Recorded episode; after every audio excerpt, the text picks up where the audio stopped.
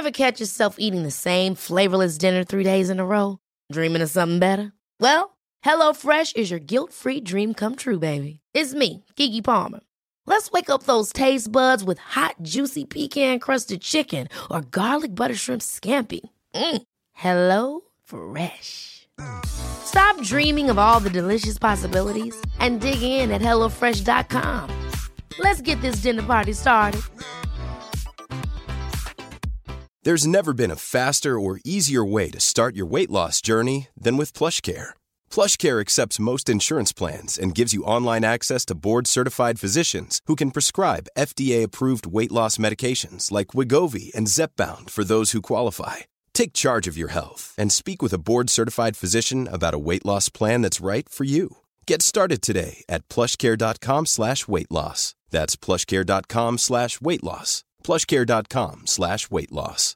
If you're looking for plump lips that last, you need to know about Juvederm lip fillers. With Juvederm Volbella XC and Juvederm Ultra XC, your lip look, whether it's subtle or bold, can last up to one full year with optimal treatment and no additional maintenance. Find a licensed specialist and see if it's right for you at juvederm.com today. That's J U V E D E R M.com. Add fullness to lips in adults over 21 with Juvederm Volbella XC or Juvederm Ultra XC. Do not use if you have severe allergies or a history of severe allergic reactions, or if you're allergic to lidocaine or the proteins used in Juvederm. Tell your doctor if you have a history of scarring or taking medicines that decrease the body's immune response or that can prolong bleeding. Common side effects include injection site redness, swelling, pain, tenderness, firmness, lumps, bumps, bruising, discoloration, or itching. As with all fillers, there's a rare risk of unintentional injection into a blood vessel, which can cause vision abnormalities, blindness, stroke, temporary scabs, or scarring.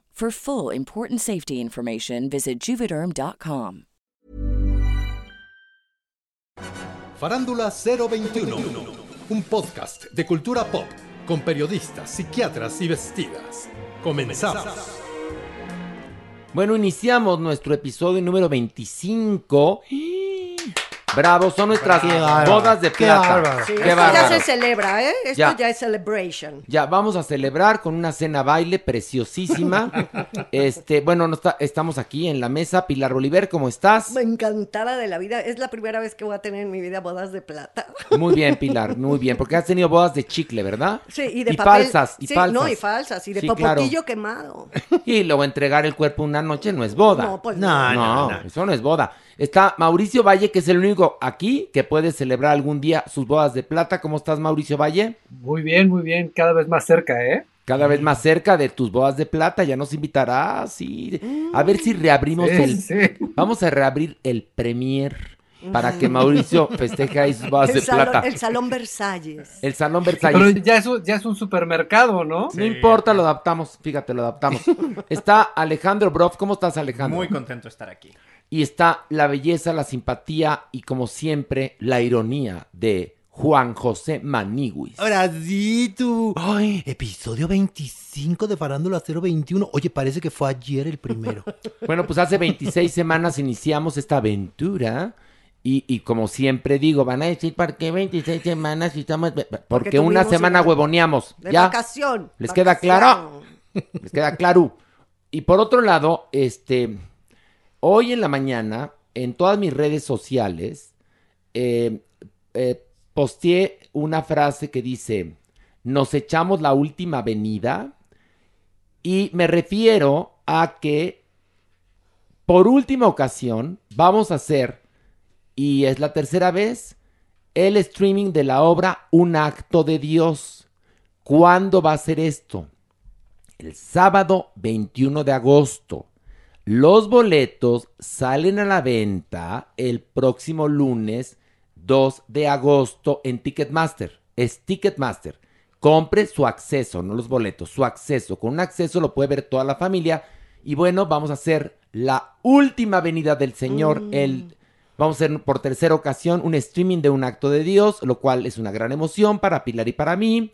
Y aproveche porque ya no volveremos a hacer streaming porque estamos con los dedos así, así, no cruzados, engarrotados para regresar al teatro presencial con los chicos de la banda en octubre. Si delta, alfa, beta, pita, pota, puta Ay, nos lo sí. permite. O sea, es decir, cualquier variante de esta cepa del COVID Oye, o de la ahora- COVID, como se dice. ¿Qué? Ahora sí tú, y bueno, decirle a las personas que nos están escuchando que aprovechen las preventas porque van cambiando los precios. Entonces, entre más pronto compren sus boletos o, como decimos ahora, accesos, obviamente les sale mucho más barato. Oye, y ningún pretexto, ¿eh? Porque siempre la gente dice, ay, no, es que están lejísimos. No. Ay, no, es que no puedo Es que salir. llueve. No, es que llueve. Ahora es el momento, Aníbal. No, y además en su casa no se contagian de nada, bueno, a menos que estén cogiendo de papiloma alguna cosa, pero no de COVID, ¿ok?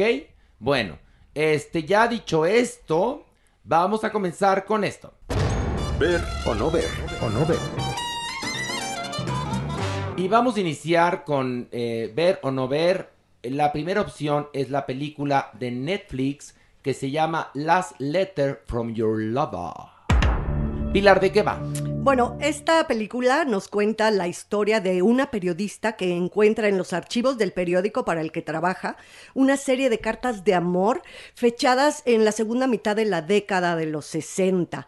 Esta mujer, esta periodista, decide investigar quién las escribió y develar el misterio de esta aventura prohibida del pasado entre la esposa de un rico empresario y un periodista financiero. Chan Chan. Ahí se las dejo para no hacer más spoiler. A ver, Mauricio, ¿qué te pareció esta película de Netflix? Eh, es una película que cumple lo que promete. Es una película basada en un bestseller, en una novela de playa. Eh, es una lectura sencilla y simplona. Y la película no es nada más que eso. Es una película que está bien ejecutada, que se puede ver y que no necesitas más que sentarte frente de ella para pasar un rato de tu vida y no te va a dejar nada y no te queda de ver nada. Es, es una película un poco insignificante. Ahí está, ahí está y te la pasas y ya, nada más. Yo diría que es una película cumplidora, con un tono de novela-telenovela y que está muy bien hecha porque más tiene dos estrellas, que una de ellas todos las conocen, es Felicity Jones, y la otra, que también la conocen, es Shailene Woodley, que las dos ya han estelarizado muchas películas. Y aquí, bueno, pues una es la periodista y la otra es la mujer que tiene un amor prohibido en el año de 1965. Este Pilar, ¿qué te pareció? Pues yo sí la disfruté muchísimo, es una historia de amor, gran, gran historia de amor, te va llevando, está muy bien hecha, está muy bien ambientada. La verdad yo la disfruté muchísimo, estaba lloviendo, ya sabes, estaba yo en mi cama con cobijita, lloré, me la pasé muy bien, es muy femenina, sí es como cuando lees esos novelones ladrillo, ¿no? Que ya te acuerdas de esos novelones tremendos, que te va envolviendo y te vas dejando ir. La verdad es que yo sí la disfruté mucho y es el amor, pues es que es el amor. Pues a mí sí no me gustó. Yo la encontré sumamente dulce, es prácticamente un eh, coma diabético el que te, el que te provoca. Efectivamente tiene muchos, eh, muchos aciertos, como por ejemplo el diseño de vestuario es extraordinario, esta recuperación de los años 60 a través del vestuario, pero creo yo que la historia pudo haber sido más apasionada y menos cursi para resultar un poco más atractiva. Es una historia que hemos visto pues infinidad de veces, este amor epistolar, un poco con estos eh, eh, triángulos amorosos. Es más, o sea, es una historia conocida. Creo que con otros elementos pudo haber sido más atractiva. A ver, Maniwis, ¿a ti qué te pareció? Pobrecitos, pobrecitos, sí, de los amargates de Mauricio ¿No y te Alejandro. gustó? No, a mí tampoco me gustó, ¿eh? Y tú también, entonces, amargates, fíjate. Sí. Porque yo comparto con Pilar. Ay, qué hermosa historia de amor tú. Ay, Sí, no, verdad, sí sí. está bien bonita. Y ahí tú compruebas. Cuando el amor te llega, no importa que esperes un poco, va a regresar a ti. Ay, qué Ay, cosa sí, pero tan aquí, esperaron mucho tiempo. Miren, ah, ¿te acuerdan esta, esta película con Gina Rowlands que, que, que tanto gustó? eh, en la cual se da a conocer Ryan Gosling. ¿Se acuerdan de esta película? The Notebook, exactamente. Bueno, es The Notebook, Sí. pero en pinche. Sí, sí, sí. En muy pinche. Porque The Notebook tenía, pues también te estaban contando en dos tiempos una historia de amor, por supuesto. Aquí te están contando en dos tiempos dos historias de amor. Pero el problema es que desde el el minuto 5 ya sabes de qué va. Claro. Sí, ah, no, claro, todos O los sea, elementos son los más evidentes. cliché del cliché. Claro, Ay, pero no. fíjate que a mí por eso sí me atrapó. Es el cliché, pero está súper bien hecha, tiene muy buen ritmo, tiene buenas actuaciones y la verdad es que comparto con Ale el vestuario de los 60, pero europeo. Es, Es muy diferente que el de Norteamérica, por ejemplo. Ahora- sí tiene cosas hermosas. Es mucho mejor ver en, en- en las actuaciones a Felicity Jones y a Shailene Woodley que a Cecilia Suárez y Ana de la Reguera, por, supuesto. supuesto, en la misma crucilería. No, porque estas, estas son actrices, No, ¿no? Y Pero están bueno, bien dirigidas, sí, está bien Muy bien. dirigida, sí. Eh, vamos al momento, al momento ñaca ñaca. Ver o no ver, Mauricio, ver o no ver. Sí, sí, véanla. Ay, ¿qué tal, Mauricio? Cuando, yo adoro cuando Mauricio hace su pausa y hace... Sí, véanla. Ok, Pilar, Por supuesto que ver, sí, qué rico. Alejandro. No ver. Ay, Maniwis. Clararira que verla. y yo no ver. Ganamos, ganamos No, pues, de ver. pues, pues, ¿sabes qué? Una victoria muy estéril, fíjate. La no, vamos a volver a ver. Ah, pues véanla. No véanla. juntos contigo. No, no. Vamos Sí. a nuestra siguiente propuesta, que es el regreso de Masters of the Universe de Netflix. Mauricio, ¿de qué va? Bueno, como la serie original, esta serie nos habla de la batalla entre el bien y el mal, representado el bien por He-Man y el, mal por, el mal por Skeletor.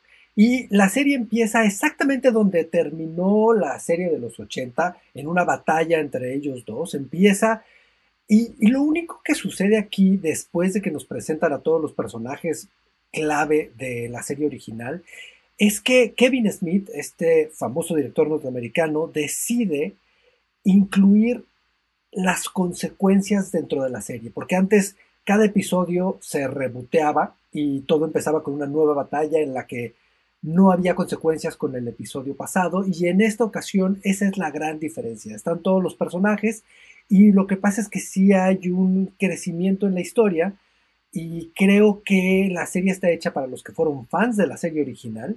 No creo que sea una serie hecha para capturar nuevas audiencias.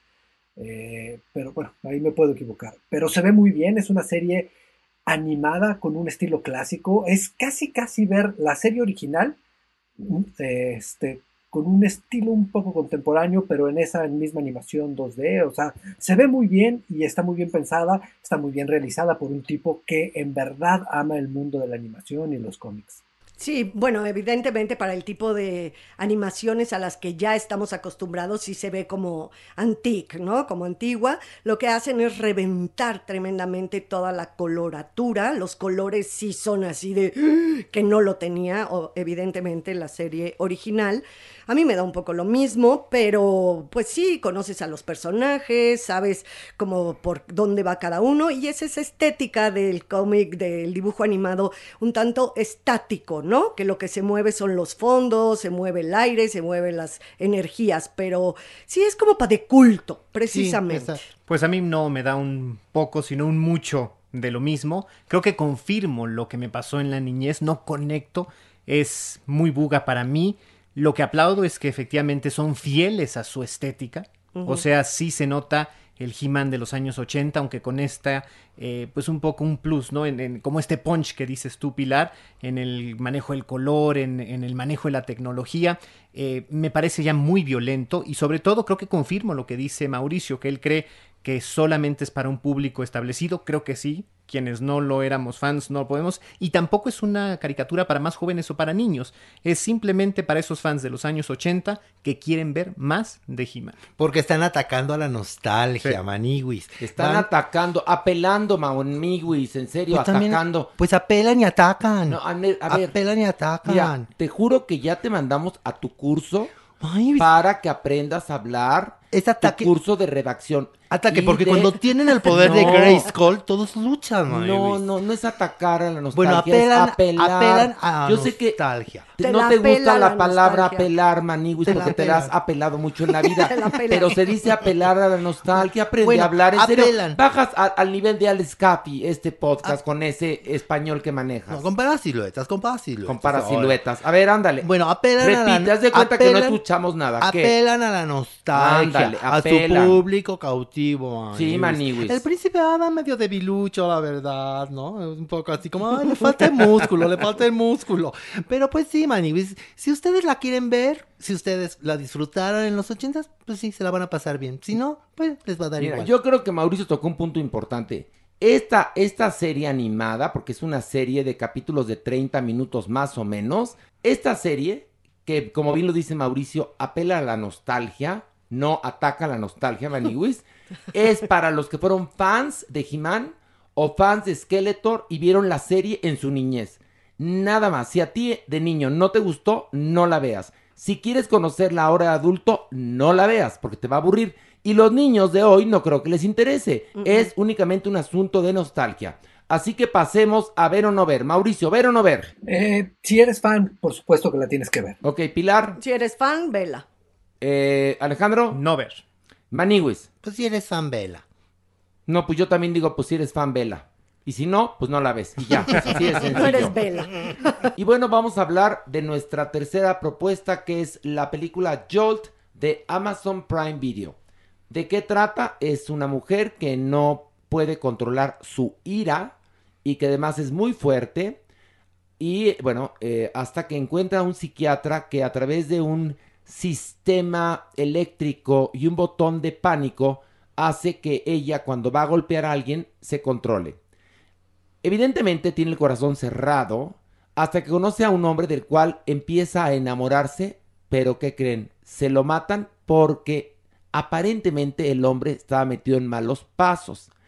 Ella decide brincarse a la policía e iniciar ahora sí que una búsqueda por encontrar al culpable o a los culpables de la muerte de su galán. Es la premisa de esta película Jolt. Mauricio, ¿qué te pareció? Una mierda. Me parece de las peores películas que he visto en mi vida. Totalmente perdida, desentonada. Amazon Prime no está dando pie con bola en lo que está produciendo. La película es ridícula, pero es ridícula al punto de que genera risa involuntaria, porque la película intenta hacer serie, y la película intenta hacer acción y no lo logra. Por más estilo, por más espectáculo, por más acción, por más lo que hagan, la película es ridícula, incongruente, absurda. Esa mujer que era hermosa, la cara ya la tiene tan, tan tocada que distrae muchísimo. En verdad, pocas películas he odiado tanto en los últimos años. Y, y la, la aguanté más que por el programa, porque me gusta ella.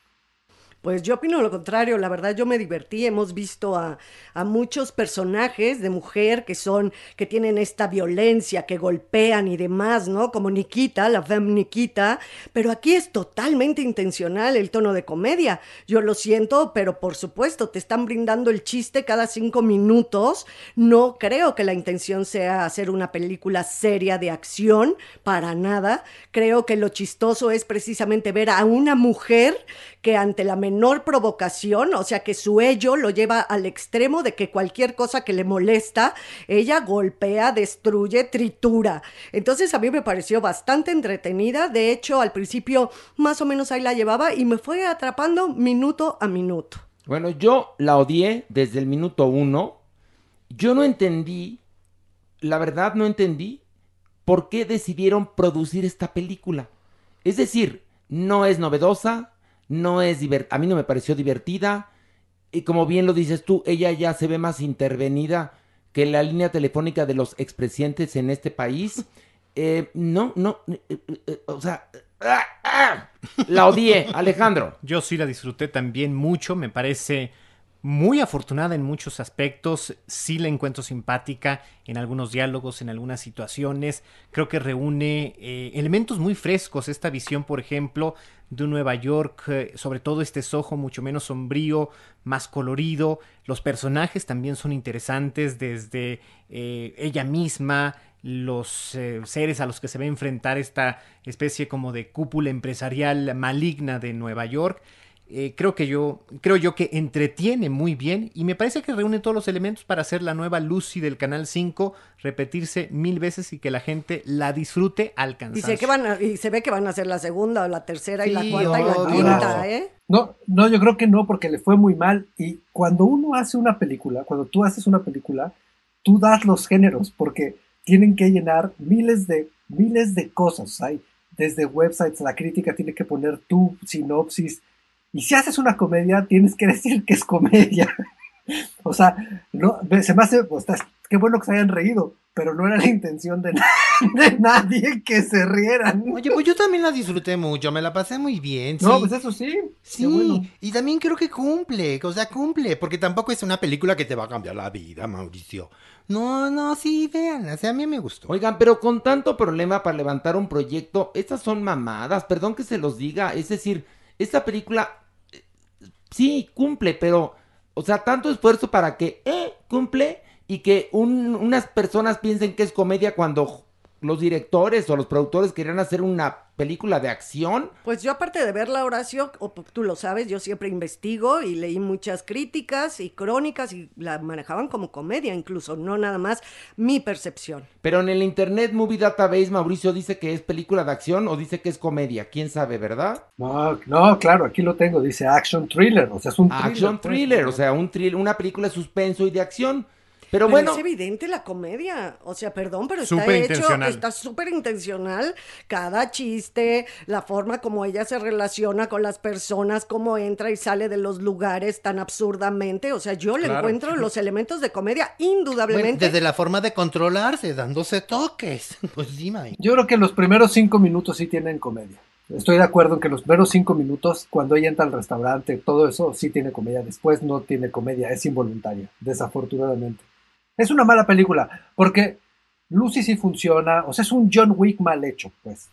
No, todo viene de la Pemniquita, ¿eh? O sea, eh, la, mamá de todas estas películas, de Lucy, de esta y de las demás que hagan, se llama la Pemniquita, la francesa, señores, no la versión gringa. Bueno, Pilar, ¿ver o no ver, Pilar? A ver, yo sí ver, yo me divertí. Ok, Mauricio, ¿ver o no ver? No, no ver. Bueno, faltaba que dijeras que sí después de lo que dijiste. Alejandro, ¿ver o no ver? Maniwis. Clararira que ver. Y yo digo no ver. Y vamos, por último, a hablar de una película que se llama Mandíbulas. En inglés, pero en inglés sería Mandibles, pero es francés, la película es francesa. Así que, pues no sé cómo se pronuncia mandíbulas en francés, pero vamos a hablar de la película Mandíbulas. Eh, Mauricio, ¿de qué va? Es la historia de un hombre viviendo ya en la playa, eh, no muy inteligente, sin muchas aspiraciones, y le piden que lleve una, una maleta a una persona por un, por un pago, y le pide a su amigo que lo acompañe, roban un coche para ir a entregar esta maleta y se encuentran una mosca gigante en la cajuela. Eh, lo cual es una decepción porque él quería guardar la maleta en la cajuela y luego deciden para generar dinero entrenar a esta mosca gigante y, creen que pueden lograr hacer muchísimas cosas, desde un dron hasta, hasta muchas cosas con su mosca gigante. y, y la película es verdaderamente absurda, es ridícula y Cantando Pew es uno de los directores más interesantes de la comedia europea. Este es un estilo muy personal, es un director que tiene eh, siempre este tono y siempre sus películas son muy cortas, nunca llegan ni a los 70 minutos. Creo que es un tipo que en verdad ha encontrado un estilo propio, eh, aclamado en todos los festivales europeos, ya con una distribución internacional y con una audiencia internacional. Y a pesar de ser este, este tipo de, comedia surrealista, eh, tiene, tiene, tiene modificaciones y variantes en sus películas. Es una filmografía que vale muchísimo la pena este, adentrarse en ella. Yo la disfruté muchísimo. Yo me divertí muchísimo, me parece Sí, eh, ahora sí que los franceses son los genios del teatro del absurdo, pues aquí es el cine del absurdo, evidentemente. Y yo reía y reía porque me parece que estas situaciones llevadas al límite, pero basándose como si fuera muy normal todo, como dentro de una cotidianeidad y una realidad. Yo me divertí, la disfruté y también me gusta mucho la relación de amistad a la que nos acaba por, por llevar la película misma. Sí, creo que ese es el mensaje, la complicidad Está el toro que, con el que se saludan siempre y con el que creen celebrar sus hazañas. Es entrañable. Hay personajes muy interesantes en este evidente manejo de lo absurdo. Esta mujer eh, que es víctima de un accidente y queda como eh, su vida montada en, en- en el volumen y toda eh, teatral. De verdad es muy, muy, muy sencilla su planteamiento, pero sumamente efectivo y es, bueno, gozosa más no poder. Ay, sí, divertidísima, Maniwis. Y yo nada más les digo, no vuelvo a matar una mosca en mi vida. La vas a Qué cosa entrenar. tan hermosa. Sí, sí, sí. Te enamoras de la ¿Qué mosca. tal comía? Ay, es, que, no, no. es que ahí, ahí hay un, un personaje que es muy importante, que es un- la mosca, que es la estrella de la película. Porque más la mosca es una especie de, de títere marioneta, que es muy encantador el ser. Y también me recuerda un poco, es como entre la metamorfosis de Kafka, Dumb and Dumber. es, es una pareja de, Sí, sí. de tarados sí. que viven en un mundo de tarados y que pretenden convertir, entre otras cosas, a esta mosca en un dron para saltar. Es que, en verdad, la película es, es muy angelada. A mí, me, a mí me gustó muchísimo. Pero bueno, vamos a la votación. ¿Ver o no ver? Mauricio, ¿ver o no ver? Ver, sí, por supuesto que ver. Pilar, Por supuesto que sí, ver. Alejandro, Sin duda. Maniwis. Clararira que ver. Y yo digo ver, y esa la pueden ver en los cines. Está en los cines, así que no cometan ilícitos y anden bajando piratería internet. Vayan a verla al cine. Sí, sí, se llama Mandíbulas, la película. Es francesa y está muy divertida. Y vamos a esto. Del pink al punk. Un aplauso en nuestro episodio número 25 para el consentido de las multitudes, el rey de los realities, Mario Lafontaine. Un aplauso. Te queremos, Muchas gracias. Yo más, a todos los quiero. ¿Cuánto homenaje tienes, Mario? Y hoy eh, vamos a analizar dos álbumes. Tenemos el más reciente de Chet Faker y el más reciente de Tom Odell. Eh, Mario Lafontaine, ¿cuál quieres que analicemos primero? Eh, vámonos con Chet Faker. Eh, Chet Faker con Hotel Surrender. just because we cry.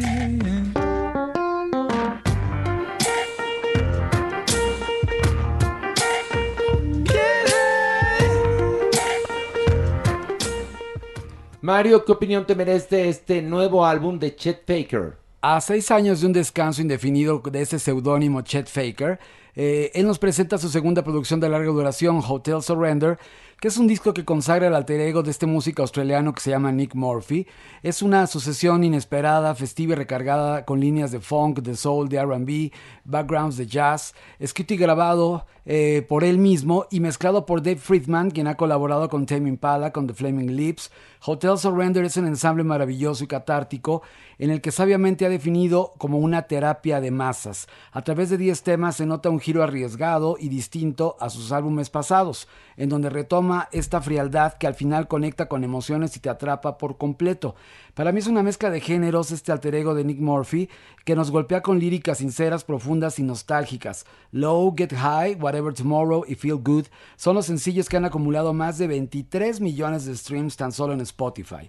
Hotel Surrender de Chet Faker es un mantra tranquilo pero con groove para continuar con el viaje que tenemos por delante. Para mí es un fantástico trabajo. Mauricio Valle, ¿a ti qué te pareció? Muy bien, lo disfruté muchísimo. La verdad, este electrónico mellow, así, infusionado de pop, que no es invasivo, que te permite seguir viviendo, trabajando, que lo puedes disfrutar.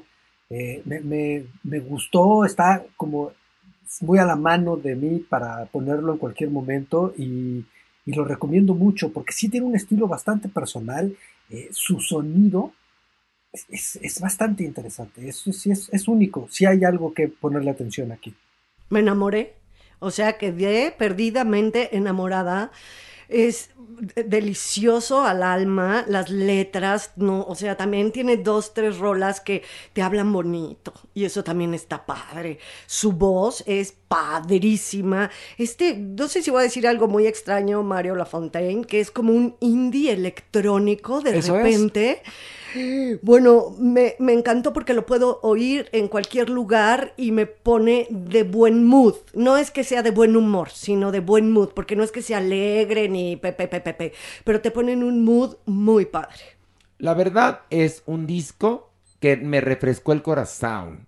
déjenme decirles, obviamente no merece bote, ¿estamos de acuerdo? De acuerdo. Y bueno, ahora vamos a analizar el segundo álbum. En esta ocasión, el artista es Tom Odell y el álbum se llama Monsters.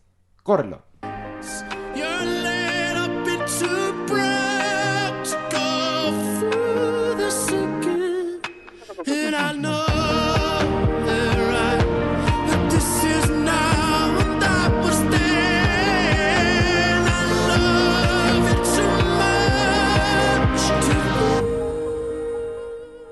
Mario, ¿qué opinión te merece este álbum? Eh, yo creo que existen varias decisiones que puedes tomar cuando experimentas emociones fuertes, pero sin duda lo mejor es aprovecharlas para componer un nuevo disco, y eso es justamente lo que ha hecho el británico Tom O'Dell en este cuarto álbum Monsters. Eh, después de haber sufrido varios problemas de ansiedad que lo mantuvieron lejos del escenario, el cantante ha expresado eh, sus preocupaciones a través de estos 16 temas.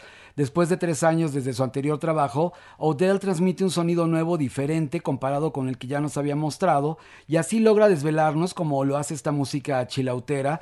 Eh, y nos enseña la nueva persona en la que se ha convertido musicalmente. Ha conseguido crear un registro más variado. En este álbum experimenta una versatilidad con su piano en Streets of Heaven o Lose You Again, u otro más tecnológico y actual como en Country Star. En el sencillo Numb incluye ritmos novedosos de electropop y en Problems combina su voz distorsionada con sonidos experimentales. Odell ha conseguido redondear un disco que aporta novedades sin hacerse pesado y que abre las puertas a nuevas oportunidades para mostrar musicalmente sus cambios personales.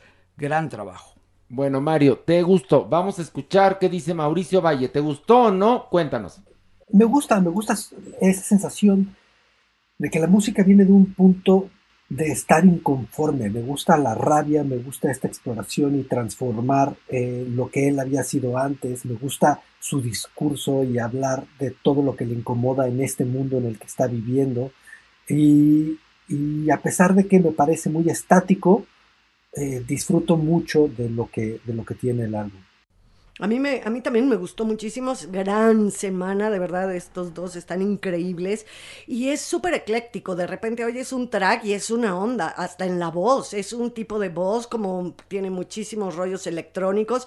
Y luego viene algo súper como de cantante de balada. Y la que sigue, o sea, es muy, muy ecléctico, me gustó muchísimo y también muy disfrutable. Hay algo muy interesante que a partir de la pandemia, como que dejamos de analizar porquerías o eh, se depuraron los artistas, los grupos, no sé, pero ya no ha habido tanta porquería, ¿verdad? Definitivamente creo que la pandemia y todo el cambio de vida que hemos tenido se ha reflejado creativamente en los buenos artistas. Y bueno, tenemos un lanzamiento que como siempre es en positivo, es Billie Eilish con NDA.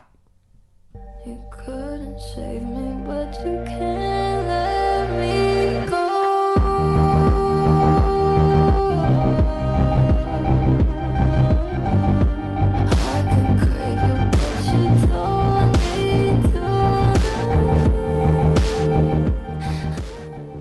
Mario, ¿por qué este sencillo? Oye, ¿cómo saca sencillos Billie Eilish? Tenemos 25 programas o 25 este, episodios de Parándula 021, ya apareció en 24. Pero fíjate, querido Aracito, que justamente este es el último. Porque el, el viernes que viene va a sacar el álbum completo que tanto esperamos, su segundo disco, Happier Than Ever, esta exitosa Superstar, eh, verá la luz el disco justamente ese día y es cuando ya vamos a notar, porque todas las canciones tienen un guiño una con otro, entonces seguramente lo está haciendo conceptualmente, eso quiere decir que la curaduría está armada de esa forma, porque en esta canción puedes encontrar pedacitos que ya venían en los anteriores sencillos. Eh, la, canción es muy interesante porque fíjate que eh, quiere decir acuerdo de confidencialidad. Es decir, ella dice que tuvo una relación con un pretty boy, en sus propias palabras, y que a la hora de marcharse de su vida tuvo que hacerle firmar un acuerdo de confi- confidencialidad para evitar que contase los secretos que sabía del artista. NDA está llena de eh, sonidos misteriosos, de esa atmósfera que siempre nos ha gustado de Billie Eilish, se mantiene en este entorno oscuro, pero a la vez pop, pero siempre mejorando. Yo sí creo que esta mujer va a hacer unos discos grandiosos, ya los hace, pero cuando ya es una mujer de 25 30 años van a ser unas piezas maestras de verdad. El videoclip del sencillo nuevamente lo dirigió ella. Eh, en este video la vemos en una carretera solitaria y mientras la canción va subiendo van apareciendo autos que van llenando, llenando, llenando hasta verdaderamente acosarla. Y este, la canción es perfecta para ilustrar, es como, es como inspirada en David Lynch, como en Lost Highway, tiene este rollo Ujú. obscuro, eh, un entorno bastante extraño y definitivamente sigue siendo hipnótica, la pieza es sublime, es fantasmagórica, es avant-garde y para mí es la más importante de las mujeres en cuestiones musicales. Bueno, yo espero que a los 30 años Billie Eilish siga trabajando porque me parece que es un genio y que a lo mejor a los 30 años ya se hartó del mundo de la música y está dedicada a pintar en su casa, en los Alpes suizos, ¿eh? Porque esa niña es un genio y se va a hartar de la frivolidad y de La cantidad de la cantidad de intereses que hay sobre una carrera exitosa. Pilar tiene razón, la fama y todo lo que conlleva. Entonces, yo creo que Billie Eilish va a tener una carrera corta porque se va a hartar. Ojalá y no, ¿eh? Pero bueno, vamos a una pausa y continuamos con mucho más de Farándula 021.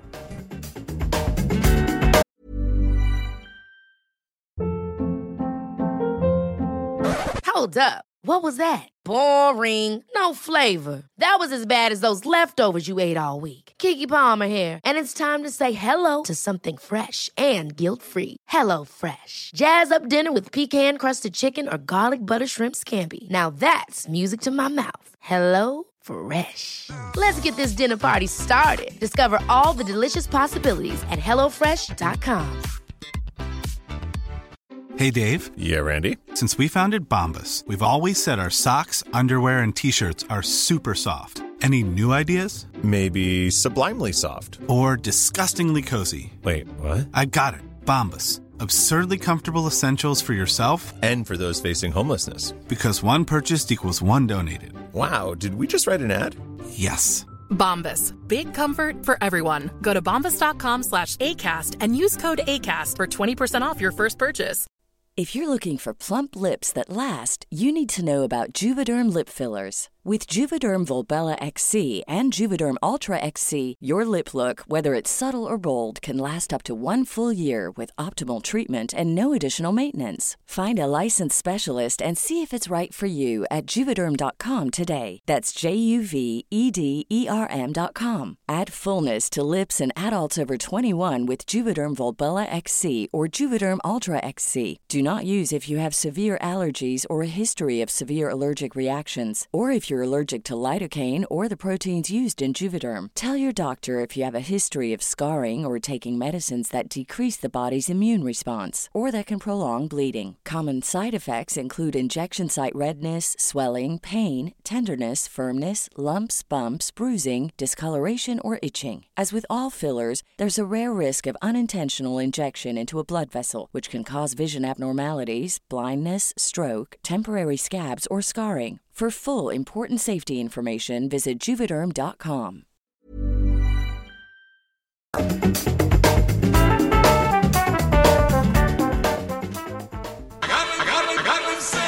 El haber.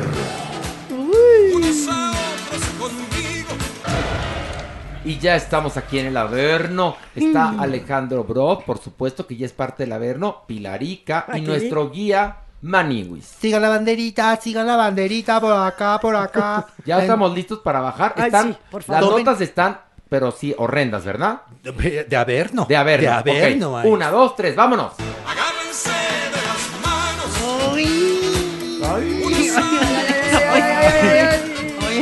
En una noche de luna, debajo de la cama, salió un diablito loco buscando la guitarra y cantaba y decía, ¿dónde diablos la guitarra se quedó? A ver, ahora vas tú, diablillo. El diablo anda suelto, va pisando el mismo pavimento. No, a ver, no, no. ¿Qué es eso? Llevo horas con el diablillo y no se aprende la letra y siempre me canta otra. Hay que, hay, que, hay que comprarle el cancionero este. Picot. eh, Picot. exactamente, para que el diablillo se aprenda una canción nueva que no sea tómbola ni la que acaba de inventar. Por No, pero el diablito, la del diablito, Leda Moreno, wow, es venga, increíble. venga acá. Y aquí tenemos mucho material, pero a ver, ¿ustedes suben y bajan? Sí. ¿Van al cielo también? No, al cielo no, no, no, tenemos Pero, entrada. ¿cómo? Al, al cielo, bueno, es que. pues, ¿Cómo que no van? a- a ver, bajamos al Averno. Y al cielo también suben ustedes, ¿no? No, Porque pueden. No, no, todavía no tenemos no, acceso. a ver, Lo que sí es que el cielo va a bajar. ¿Cómo? El cielo va a bajar, sí, doña Nini. Pues Pero no al que se va a infierno. acabar la fiesta, ¿cómo es posible? No, No. el cielo va a bajar a la tierra este próximo 21 de agosto. Pues, ¿qué hay tú? Pues va a haber, vamos a hacer de nuevo un acto de Dios para streaming. eh, y está padrísimo porque con un acceso puede verlo toda la familia desde la comodidad de su hogar. Y ya ve que con las nuevas cepas todo está de la chingada, mi doñinini. Entonces necesitamos que baje Dios la tercera venida del Señor. Y los boletos desde este lunes 2 de agosto, perdón, boletos, los accesos desde este lunes 2 de agosto están disponibles en Ticketmaster. Y con un acceso que más está a precio preferencial, porque es preventa, lo puede ver toda la familia y van a reír, reír, reír con estos nuevos 10 mandamientos que baja Dios a la tierra. Ay, tú. A, sí, a dárselos a conocer a la raza humana, porque los 10 primeros, los que le entregó a Moisés en No el han monte servido de Sinaí, mucho. No, no, no. bueno, vea saben, no, cómo no. está el planeta, Pilarica. Pues para llorar, querido ¿Pa' llorar? Horacio, Ya ¿cómo te puedo explicar? Bueno, ya está mejor el infierno que la tierra. doña Nini. Pues yo voy a adquirir un acceso. Y me voy a traer a Ana Bolena, a Hitler. Ándale. Y para que vean eh, eh, este maravilloso espectáculo. ¿no? Ana Bolena y Hitler. Pues yo creo que no les va a conmover mucho ni a Ana Bolena ni a Hitler. De entrada, Ana Bolena ni cabeza tiene, pero bueno. ¿Y tú qué sabes? ¿Dónde ¿Allá la se tiene la met- pegaron? No, pues la tiene metida por ahí. Ah, muy bien. Pero, al otro no nos los traiga, ¿eh? Ni en, ni en No le saque, Pilarica. no le Pero saque. yo los quiero invitar a la tercera avenida del Señor el 21 de agosto, 8 de la noche del centro de México. El acceso lo pueden comprar ya, ya, ya a partir de este lunes 2 de agosto en ticketmaster.com.mx. Pero bueno, Maniwis, perdón, te estoy robando tu Ay, protagonismo. No, no, no, para Clararira. Clararira. Y ya, y ya voy a comprar mi acceso. Bueno, arráncate con el primer. Sí, ¿Ya pero listo? Diablillo, Diablillo. Venga. Ponme mi cortinilla, por favor. Ay. Diablillo, por favor. Agárrense de las manos, unos a otros conmigo. Maniwis. ¿Qué? Araceli Arámbula. Fíjense que reveló que no se ha vacunado contra el COVID. Sí. No, no, y que tampoco sus hijos, y que no lo va a hacer. Que es joven- no, es- es jovencita ella. No, no, no, ella no tiene interés de, de vacunarse, la verdad, que ella más bien lo que está procurando es fortalecer su sistema inmune. Porque la verdad es que, mira, que ella es una persona muy cuidadosa, ¿no? Y ella sí cuida mucho lo que se anda untando y lo que se anda inyectando. Entonces ella ahorita se quiere esperar tantitito, ¿no? A ver qué, cómo, cómo le va al resto de la humanidad. Y ya luego pensará a ver si se vacuna. Pero si ella viene de familia de galenos, ella ya tendría que estar Sí. informada y Sí. tendría que entender Pues que dice esto... que su hermano dice que no. Que su Ah. hermano que es doctor, así lo dijo en una entrevista que le hicieron Sí, el otro día. Qué fuerte. Sí, así ¿El hermano será doctor de la clínica Mayo de Rochester, Minnesota? Pregunto ¿Sabe? yo, ¿no? Pues no sabemos. Digo, para que haya una voz así importante, porque pues eh, hay de- desde el doctor de Pati Navidad, que ya te imaginarás Hasta el quién es. chapatín, mi amor. No, hasta los doctores que sí están investigando constantemente y que se están actualizando diariamente con todo este asunto del COVID que es totalmente nuevo para nosotros. Digo yo, a lo mejor Araceli sabe cosas que nosotros no sabemos, Oye, ¿no? habrá- pero habrá que decirle que la ciencia, la revista The Lancet, los especialistas dicen que sí, efectivamente, un sistema inmunológico fuerte ayuda a combatir, pero no evita el contagio. Y que además, hoy con estas cepas nuevas, los adolescentes y los niños están en un riesgo superior a las anteriores. Sí, pero cuando- Entonces, si es una sí. madre preocupada por sus hijos, pues Pero quizás pues, cu- también cuando a Araceli le dicen, oye, es que hay una nueva cepa, ay, sepa la chingada. madre". Ay, pues sepa tú. sepa tú, Oye, y a, sus niños pues no los puede vacunar aquí en México porque a los niños no, se está vacunando. Sí, es cierto. Pero ya el grande ya es medio adolescente, ya debe tener sus 13 añitos, deben de Sí, poderlo vacunar así. en Estados en Unidos. Estados Unidos y aquí es hasta Y ahorita los- hasta los- los, los- 18. Los hijos de Araceli deben de ser estadounidenses, infiero. Clararina. No, porque nacieron en Los Ángeles, donde vivía con, con el ejemplo de padre, eh, eh, mejor conocido como el Sol, Luis Miguel, que es Oye, un que, padrazo. que por cierto le preguntaron, le preguntaron otra vez, ya sabes. Oye, oye, chule, en serio, ¿ya consideraste pues, salir en la serie? Del- Dijo, a ver, momento, momento, yo no quiero hablar ni bien ni mal, por favor. En verdad, ha sido una historia de amor la que yo viví con Luis Miguel. Tan hermosa, tan hermosa, que no me gustaría que, que los guionistas de la serie, pues, pues la, la, La mancharan. mancharan. La trastocaran. Además, esto lo hago, que eso lo veo muy bien, lo hago pues por cuidar también a mis hijos. Eso sí. No le voy a hablar sí. mal de su papá. Pero y espérame. eso lo está haciendo muy bien. Eh, eh, tiene toda la razón. Nunca una madre debe de hablar mal del padre, aunque el padre haya sido Luis Miguel. Pero lo que es verdad es que los hijos, eventualmente, si no es que ya, tendrán acceso al Sí. internet y el papá es una estrella tan grande que no van a poder evitar encontrarse con mucha información preciosa que circula de Luis Miguel o ver la serie en Netflix porque pues a mí sí me daría curiosidad de saber cómo fue la vida de mi papacito Que chulo, quede ¿no? retratada la historia divina con flores y como quieran. Esa historia que está contando Oye, ella. y que sobre quede todo conocer qué lindo fue mi abuelito, ¿no? Oh. Luisito Rey. Pues sí, ahí, ahí empezamos. Lo bien que se llevaba con mi, con mi abue, Marchela. No vaya, no vaya a abuelear, ahí sí preocupa Deja tú los cómo se llevaba, lo bien que la trató. No, lo bien que la trató. Los últimos días de Marchela fueron preciosos, ¿no? Oye, qué, qué bonito le hablaba Luis Miguel a su abuela, ¿no? a la mamá de no, su y, papá. deja de- cómo se separó de ella, que aparentemente la dejó enterrada junto a una alberca, ¿no? Entonces, pues sí, los, los mijitos de, de Araceli, pues algún día tendrán que Pues saber sí, eso, por ¿no? favor. Pues sí. Entonces, ya lo pusieron en la mesa, pues ya, por favor. Pues no, ya está en Netflix. ¿Tú crees que no tendrá? A ver, ¿tú no crees que Araceli Arámbula tenga Netflix? Claro. obvio. Pues yo, no, sí, yo, ¿no? no, yo no puedo decir nada. No puedo ¿Por meter las manos al fuego. No, por pero nada. todo el mundo tiene, casi todo el mundo tiene tiene Netflix. Netflix. Hasta usted. Hasta usted. Aquí no se ve porque aquí no hay internet, mujerujo horrendo. Ay, ¿yo qué culpa tengo? Bueno, ¿ya esa era la nota? Esa era la nota. Uy, está Horrenda. No se Ay, vacunó. Ay, pobrecito. Oye, no nada más No, uno se vacuna por uno, también se vacuna por los demás. La a ver, otra hazla edad. entender a la chule, hazla entender que esto ya más bien es una empatía social. O son de las de agüita de tlacote. De esos de, me tomo esta agüita, El esta remedio. vacuna de No, agüita no, con Pilar, no sé no qué cualquiera. cosa. Con agua de tlacote nos acabas de aventar el acta de nacimiento en la jeta a todos. Oye, Pero Ahora sí. es el dióxido de cloro. Y cada vez, acuérdate. y cada vez más acercada a unos pisos superiores. a que- o sea, No, por pues eso sí. del cumpleaños tan que lo sentí muy cerca, muy cerca. No, tú no te agobies. Acuérdate que la juventud está en el corazón. Bajamos un. un- Venga. Sí. Por favor. Nada más hay una cosa. Les Sí. voy avisando que ya detecté un patrón en la doña. Entre más vamos bajando, más se va emputando. Más majadera. o sí, sea sí. que Maniwis, ¿quieres bajar uno más? Pues sí, me la ok, aviento. vámonos, órale. Agárrense de las manos, unos a otros conmigo. Ándale. Ay, Manuel. Daniela Barriel. Ay. Daniela Barriel, fíjense que... No, se llama Berriel. A Berriel. Ay. No, bueno, un aplauso para el error No, que a Maniguis ha Daniela llegado. Mire, doña Es que no puede ser. ¿Te Yo das? estoy en contra ¿Te de la violencia, pero ¿sabe una cosa? Tenemos que Piénsalo dos veces, piénsalo dos veces, Horacito. Tenemos que dignificar este podcast. No es Producciones Shanik Berman. No. No es Producciones Fabiruchis. No. No. No es Producciones Origel. No. Es Producciones Lucky. Entonces, en Producciones Lucky no puede haber esas. Daniela. Berriel, yo te propongo algo. Un cachete tú y un cachete No, pero Una, no dos, tres. Órale. Ay, no. Es multa. No, se me grabó una Ay, letra. jotorrendo. No, es Horacio, que multa te- económica. Como No, no des ideas, comadre. No, no, porque te digo algo, te digo algo.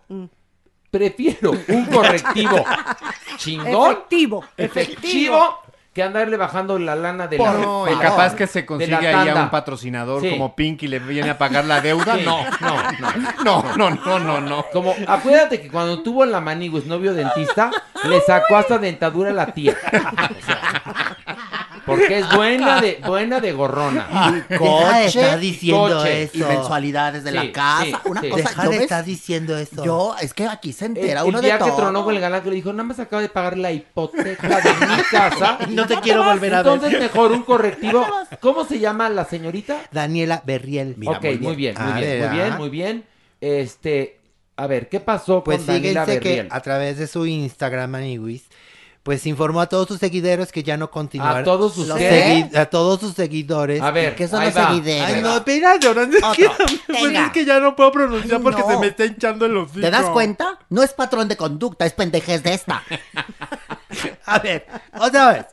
Daniela Berriel compartió a sus seguidores que ya no va a continuar con el proceso legal que puso en contra de Eduardo Ojeda. Recuerdan, este maldito que la violó. Y bueno, lamentablemente, Maniwis, ella ha estado asistiendo y dice, ¿saben qué? Yo mejor ya cierro el caso porque eso sí está horrendo, Maniwis. Esto es fuertísimo. lo- es Fuertísimo. fuert- o- es- o- eh, ojalá y las autoridades y la gente y las mujeres nos estén escuchando.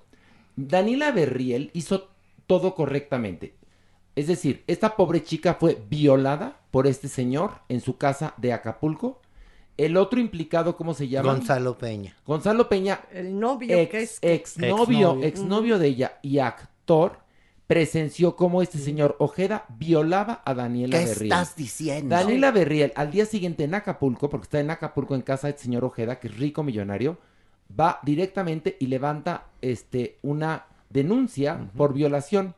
Pasa un año y ella, harta de que el caso no avanzaba, eh, publica un video donde cuenta lo que pasó. En ese momento, las autoridades se mueven rápidamente y aprenden a este señor Ojeda, que insisto es rico millonario. Pero como la justicia, los griegos la representaban ciega y tenían toda la razón, pues resulta que hubo tráfico de influencias y su juicio nomás no avanzaba. Misteriosamente los abogados que habían prometido ayudarla pro bono, es decir, gratuitamente durante todo el caso, dijeron que pues que el caso ya se había extendido mucho y que ellos no podían seguir. Con lo cual dices, oye, pues los casos en México son muy cortitos, porque pues ellos ya sabían que iba a ser cortito, no. Estos señores misteriosamente, sabiendo que los casos pueden tardar años y que iban a estar apoyándola durante todo el caso, se ahora sí que se desdijeron y la dejaron sola, sola a su suerte. Cuando nuestras autoridades nos piden que haya cultura de denuncia. ¿Qué mensaje está? Esto es gobierno de Guerrero, ¿eh? ¿Qué mensaje están mandando a las mujeres? Y por suerte es una chica que cuenta con el apoyo de su familia. Pero ¿cuántas, cuántas no tienen apoyo de su familia? ¿Cuántas no tienen los medios para Las que más. los videos se viralicen? O sea, ¿cuá- o sea, se dan cuenta, Qué esto es terrible. Además- además- y este hombre, el violador, está libre. Libre. Libre, y exactamente, eso es lo que dice Daniela. Una, una cuestión por la que lo hago es porque yo ya no me siento segura y quiero protegerme a mí y a mi familia. Se van del país, Se, ¿te- lo se aviso? siente en riesgo, claro. se van Claro. del país. O sea Estuve- Yo estuve con el papá y con ella. Se van del país. Se van del Qué país. triste, ¿eh? Pero entonces aprendimos que la justicia es ciega, corrupta y no es pobre. Exactamente. La justicia es una para los pobres y otra para los ricos. Qué horror. Ahora, supuestamente la violación se persigue de oficio. Habría que ver si los colectivos de mujeres y sobre todo estas asociaciones que buscan justicia presionan a las autoridades para que algo pase. Yo sé que es prácticamente imposible, porque si no, el cambio ya se habría dado, las consecuencias ya se habrían dado, este hombre estaría preso, este hombre estaría ya en un juicio mucho más activo. Pero, Pero, bueno, está clarísimo que le están poniendo el pie Ah, a no, Ale. claro, Fíjate, claro. Ella, ella le da el perdón a Gonzalo Peña para que después él funja como su Testigo. testigo. Exacto. Pues fíjate que la fiscalía no lo aceptó. Y hoy por hoy sigue vigente la orden de aprehensión, por lo que Gonzalo Peña no puede poner un pie en México. Está súper sucio ese caso. O sea, Asqueroso. sí, Pero, apesta, pero este es un caso que nosotros estamos viendo. Imagínate Sí, cuántos bueno, hay, Horacio, imagínate. Que no se visibilizan. ¿Y qué pasa entonces? Tú imagínate entonces como mujer No. violada si quieres ir o no a denunciar. Piénsalo. No, cuando Porque además- esta mujer no fue revictimizada, fue archirrecontra Claro. ultra revictimizada. Y cuando una mujer se enfrenta primero a una delegación o a un separo y entonces el- Después de una violación, Sí, porque además, claro. fíjate que, que desgracia, pues tienes que ir fresquecita de, de- de- Ujú. de la- del horror. Para probarlo. Para probarlo. y la revisión del médico y el Tú cuestionario del imagínate Ministerio esta pobre chica que pasa esta violación en Acapulco, logra escapar en un taxi, llega al Ministerio Público de Acapulco, ya te imaginarás, ¿no? Pe- con un clima precioso y la gente súper amable, espero, este, a que la revisen. Levanta, levanta ahora sí que su denuncia, pasa un año, no nada. ocurre nada hasta que eh, utiliza las redes sociales y se, y, se, y se topa con el poder. Eso es, se topó con el poder. Qué desgracia. Dinero e influencia. Horrenda nota. La- en este país, señores, la justicia es una para los ricos y otra para los pobres. Fíjate nada más que terrible. Bajemos otro Ah, nivel, no, por yo ahora sí sabes que, perdón, Maniguis, pero no puedo evitarlo. No sé por qué. Sí, bueno, porque estamos enojados por este caso. Bueno, ya lo sé, pero yo ni siquiera tomé derecho. Bueno, para que te, para que, izquierdo. para, para que te ubiques. Bueno, vámonos. Vamos a bajar un nivel Uno- más. Un nivel más, vámonos. Agárrense de las manos, unos a otros conmigo. Otro, otro nivel, a ver, no. También Espérate. cuestiones legales. Espérate. ¿Qué le pasó, ¿Qué mi le doña pasó? Pisé mi cuyo. Ay, Que tengo aquí mi cuyito. Mi cuyuyuyu. Ay, no me diga que se lo mete en sus partes íntimas porque si la agarro yo a ¿De madrazos, qué ¿eh? estás hablando, asqueroso ser, Larailo? O sea, hay muchos. ¿Cómo te Hay atreves, muchos Jotos degenerados. Pero si tú lo tiras en tu mente. Pero, pero yo quiero mucho a los animales, ser incapaz de ofender de esa manera a un cuyito. ¿Pero quién lo ofendió? Si yo te dije, lo estás pisando, estúpido. Mi cuyito. Pobre animal. Nada más le pregunté si no se lo metía en sus partes No me lo mento, ¿cómo te atreves? ¿Por qué baja el Arailo? ¿Por No, qué? Porque es mi sección, a ver. ¡Ah, yo es tu sección! Porque va a, a tono perfecto con la sección. Como usted se da cuenta, esta sección va al nivel del intelecto de la Maniwis. Ya, ya entiendo. O sea, es decir, porque Maniwis, pues esos temas se le dan la bajeza, el chisme, el... El, El averno, vaya, el averno. A ver, eh, ¿sí me puedes explicar entonces por qué la doña tiene un hinche cuyo? Pues porque, es mi mascota. Porque es mi mascota y además le estoy enseñando buenos modales aquí al diablillo. Agárrame el cuyollón tú. A ver, ahora sí, arráncate con la nota. Voy a poner más atención. Está preciosa esta nota. Fíjense, que me quieren meter a la cárcel a Cristian Chávez. Sí, el ex RBD. ¿Cómo es hombre? Cristian ¿O es Chávez. mujer? sí. Ya no sé. Sí, no, es hombre. Que la Cristian, doña no los conoce, Yo no, no, le conozco. tocó. Ah, ¿Quiénes son ellos o pues qué? Cristian Es que la, última persona llamada Cristian que Era usted conoció Christian fue Bach. Christian Bach. Por supuesto, No, divina. bueno, eh, luego surgió... En el cielo está. Sí, luego surgió Cristian Chávez de una telenovela preciosa llamada Rebelde. Ah, entendí PGR. No, no, no, Rebelde. Ah, y perfecto. luego, eh, eh, este, de esa telenovela surgió un grupo precioso que nada más se puede equiparar a los Beatles, llamado RBD. RBD. Y de ahí surgió este ser, este histrión llamado Cristian Chávez, Muy bien. que ocultaba que era gay, pero un día dijo, basta, somos adultas, y salió del closet. Ya. Y para esto ya estaba casado con un, con un estilista canadiense. ¿Cómo me dices Sí, eso? se casó. sí, sí, pero sí. luego de- se divorció y luego tuvo varios este, romances. Uh, un chorro. Hasta que pasó lo que nos va a contar la Maniguis. ¿Qué tal Pues sí. contextualicé? Muy No, bien. Ándale, no, bien. ándale. Eso es dar la nota. Pues dentro de su preciosa historia que conoce a Michael Kemper. ¿A quién? Michael Kemper. Una japonesa. Una japonesa un inglesa. no, es un, es un señor maquillista holandés. Ah, O sea, a él le gustan siempre los que están metidos en el esteticismo. Sí, totalmente. Oye, Ya sea cortapelo oye, de, o la que, de la que te salvaste, Alfredo Palacio. y ahorita le ando escribiendo, oye, en Grindr a Marcos de Joss. ¿no? Ah, cállate. También que echaste bueno. el acta de nacimiento. que mi Alfredito anda por aquí. No me digas. Sí, fomentitos en su carita. ¿Le ¿no? crecí- ¿Sí le creció la nariz o ya no? ya lo verás. Recomendando Ay, no, el no. jugo de Avándaro, Ya me lo- le Ya encantaba. lo verás. Ya tú lo No, vas él a ver. recomendaba en su programa Salud y Salud Belleza. y belleza. Para todo, el té de boldo. Que lo que menos tenía era salud y Mi belleza, belleza. adorado. Por favor. Pero bueno, Joto, ¿y luego? Bueno, a ver, les voy a contar. Resulta en que en 2019 Michael hizo público que había sido agredido físicamente por Cristian Chávez. ¿no? ¿Cómo? Sí. Pues le pegó. Le pegó y lo mandó No, al nada más le, es que le pegó, pero con una botella de tequila. ¿De qué me Sí, estás sí, era una hablando? noche que estaban ellos dos y de repente dijeron, este, pues, ¿por qué no abrimos unas botellas de tequila? ¿No? Una Eh, para cada uno. Una para cada uno. ¿No? Entonces empezaron a tomar tequila, pues se empezaron a poner medio pedernales y este tal eh, mm, ¿Cómo se llama? Maico. Maico, Maico. Maico, que me recuerda a la casa Maico, donde vendían cartulinas. Maico. Bueno, sí, pues, es la papelería. La papelería Maico. Era buenísima. Bueno, Bueno. entonces, total, que le dice, eh, Maico le dice, ¿sabes qué? Que nuestra relación ya está muy bien, estar de piñacata, yo ya no estoy a gusto. El otro se enoja y le dice, tú no me vas a dejar, tú no me vas a dejar, mana, no me vas a dejar. Y el otro, pues sí me voy a dejar. Pues que se encabrita mi Cristian y que agarra una de las botellas de tequila ya vacía o medio vacía y se la zorraja en la cabeza. Ah, este chico acaba desmayado. O sea, se desmaya, ¿no? Maiko. Queda, sí. Maiko queda inconsciente y, y lo que es genial es que lo sube a la cama y cuando se despierta le dice, te caíste en el baño. Cristian le dice, te caíste en el baño. Y entonces, Pero lo lleva al hospital. Entonces ya el otro así Sí. como que reaccionó, pero como no paraba de sangrarle la cabeza, hay unas fotos impactantes, por favor, véanlas Ay, ahí no. en las redes.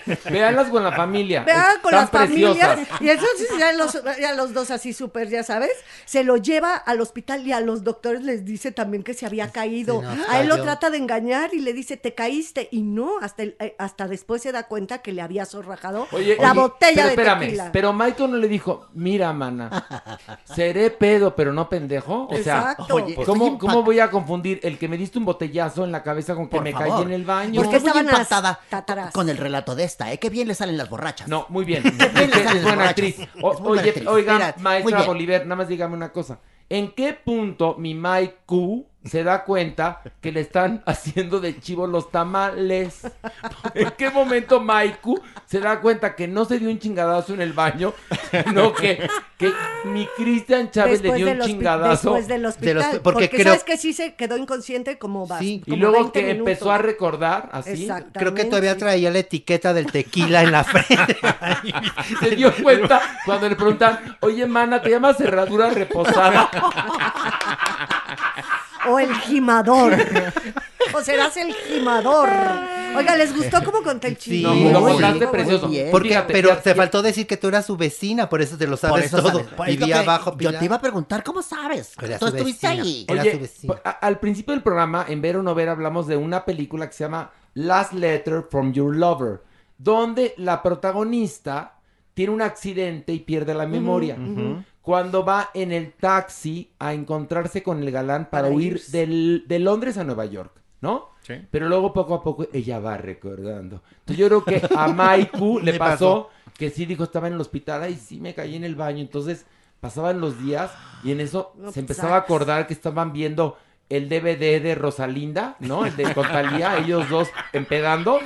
Y se acordaba de eso y luego como que veía a Cristian que levantaban la Sas. mano, ¿no? Y Sas hasta que después de 15 días ató cabos y dijo, ¡me madreaste, mana! Estúpida. Bueno, pero entonces, ¿qué va a pasar? No, pero aquí, es que aquí el caso es que desde el 2019, Maiko levantó su denuncia, ¿Y luego? Maniwis, porque dijo, no, esta va a pagar.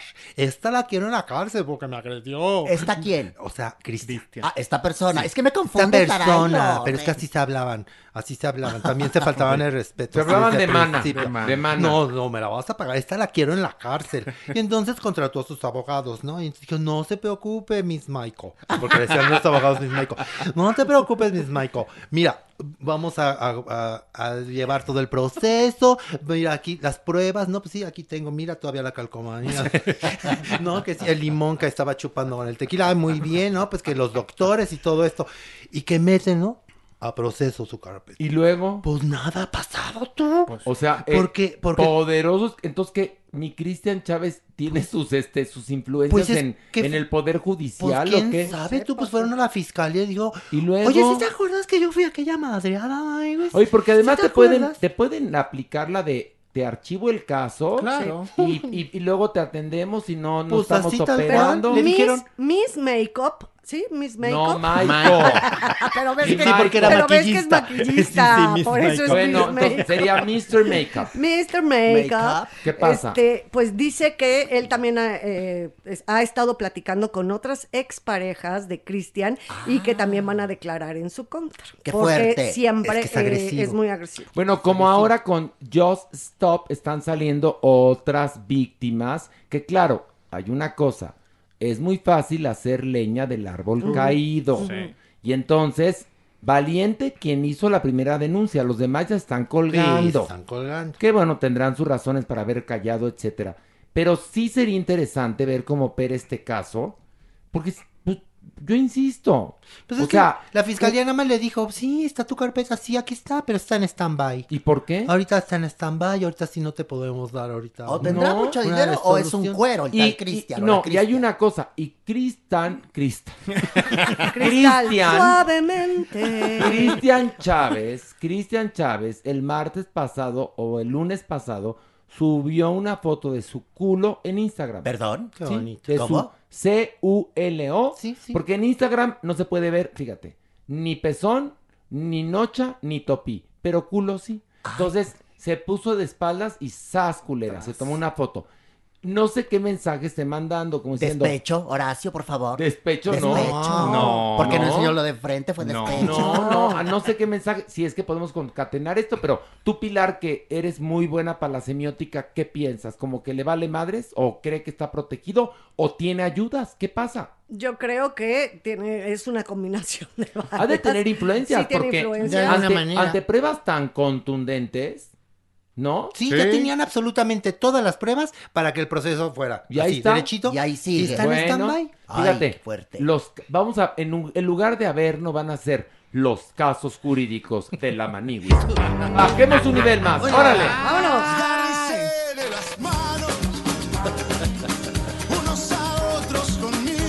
Allá una cosa chusca, por favor, Maniguis, favor. ya. Basta de Tú lo, injusticias. tú lo pediste, Escucha el ritmo, escucha el Tú ritmo. lo pediste, ¿eh? Que ¿Qué pasó? conste. Pues fíjense que el jueves de la semana pasada, Maniguis, empezó Divas Tour por Estados Unidos. Que duró poquitas fechas. Muy ya poquitas acabó. fechas, ya acabó. En donde cantaba Lucía Méndez y tu Dulce y tu Rocío Banquels y tu Manuela Torres. Maniguis.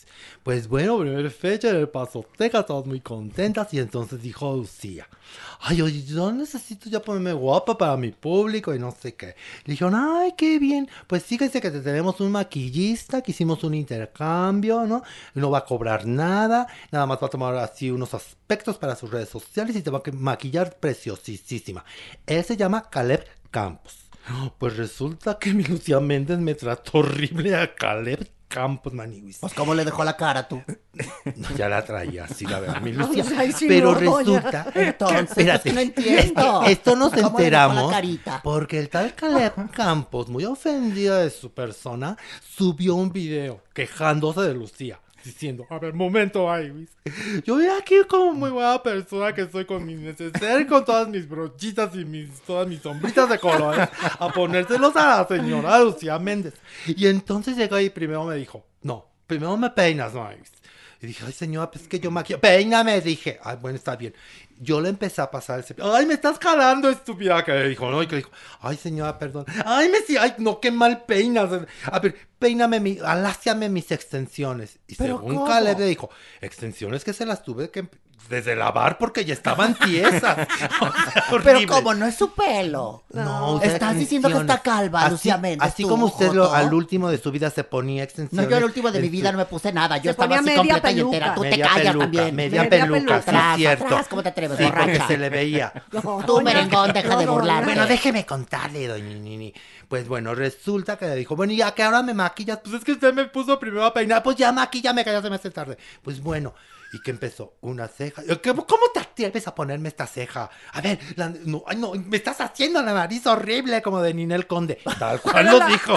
La parte del tamal es buenísima. A mí es la que Y me entonces gusta. dijo, además, ¿sabes que Yo necesito verme, necesito verme cuando me maquillan. Vámonos al baño. Y dijo, pues bueno, pues que agarró la silla y se puso muy cerca del, del espejo. ¿La Y de dijo, ruedas? ¿La no, silla de ruedas? la silla donde estaba sentada. ¿De y que le dijo, oiga, señora Lucía Méndez, ¿sí ¿se podría hacer por favor un poquito para atrás? Porque yo ahí no quepo. Dijo, pues deja de tragar tamales.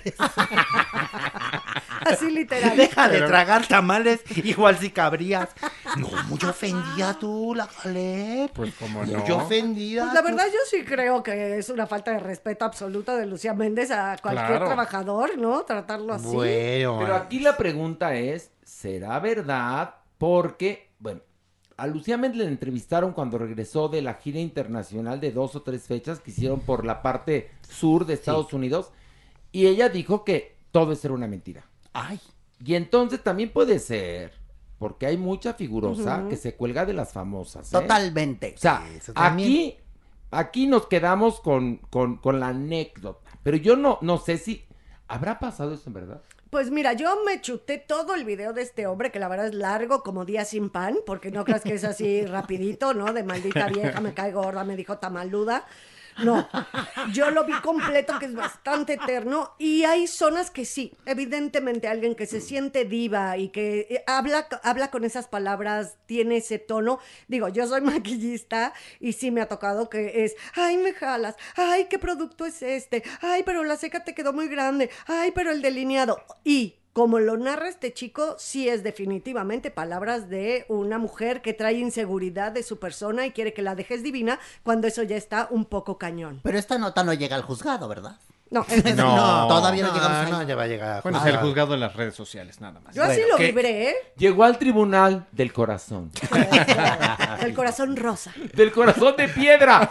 Corazón de, De piedra, corazón, corazón de En tu piedra. mar estoy perdida. ¿Y cómo va la canción? El Alzheimer está matando. Pues siga la letra aquí en su karaoke. Pero si no me tocaba cantarla a mí, estúpida. la Yo me, yo me sé otra que luego en esa telenovela que se llamaba Tú o Nadie, después de que como duró tanto, cambiaron esa canción por otra que decía, era preciosa la letra, decía, Don Corazón, Corazón. Aventurero, Don Corazón, es pendenciero, Don Corazón, maestro de amor. Y hay otra preciosa. Margarita de cristal, qué placer, en qué lugar. Esa era preciosa. Oigan, muy preciosa. ¿se dan cuenta que Melucía Méndez sí tuvo sus éxitos No, musicales? tuvo muchos En éxitos. el año 1627, en tiempos crueles de la Santa Inquisición, ¡Wow! Unos sacerdotes infames condenaron a muerte a una mujer por amor. ¡Wow! En la hoguera se oye un grito, una amenaza que me viene me ¡Qué cosa más preciosa nos dejaron, ¿no? Y esa la escribió Juan, Juan Gabriel. Gabriel. Y Alberto. Por eso me la sé. Alberto. Por eso Sí. me la sé completa. Sí, sí. ¿Y escribió Viviana Alberto, enamorada? Alberto. Viviana enamorada. No, pero era en un tono bajísimo. Bueno, qué menso eres.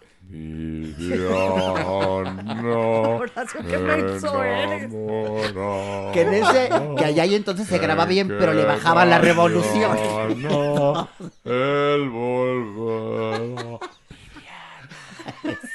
Con No, las porque, olas del ¿sabes mar, qué? porque era un... Mira, yo te voy a decir una cosa. He tomado años clases de canto y cuando la gente no canta bien, Bajas. con las notas bajas se ahoga y con las altas se, so- ahora sí que se distorsiona su vocecita preciosa. Entonces buscan luego un tono medio como para que no haya pex, ¿no? Claro. ¿No te acuerdas Verónica Castro que cantaba Mi Pequeña Soledad? Ay, y que al final tenía un agudo y decía, Mi Pequeña Soledad.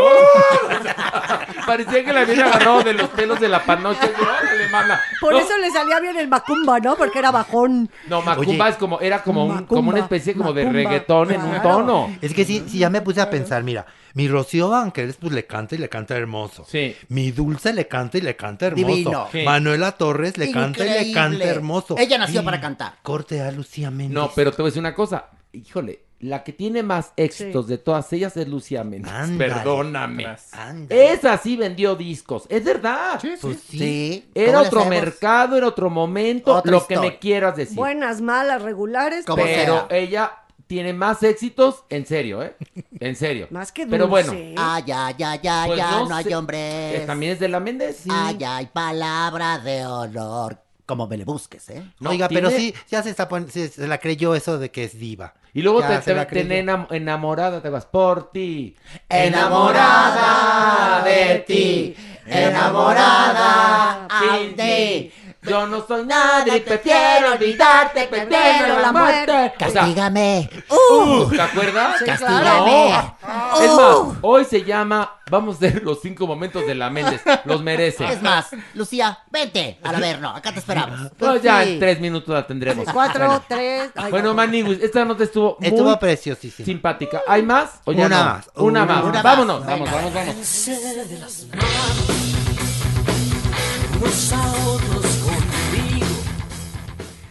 Esta nota nos viene a alegrar el corazón. Viene ¿Qué? de. Pues fíjense, Maniwis, que Netflix ya va a producir telenovelas.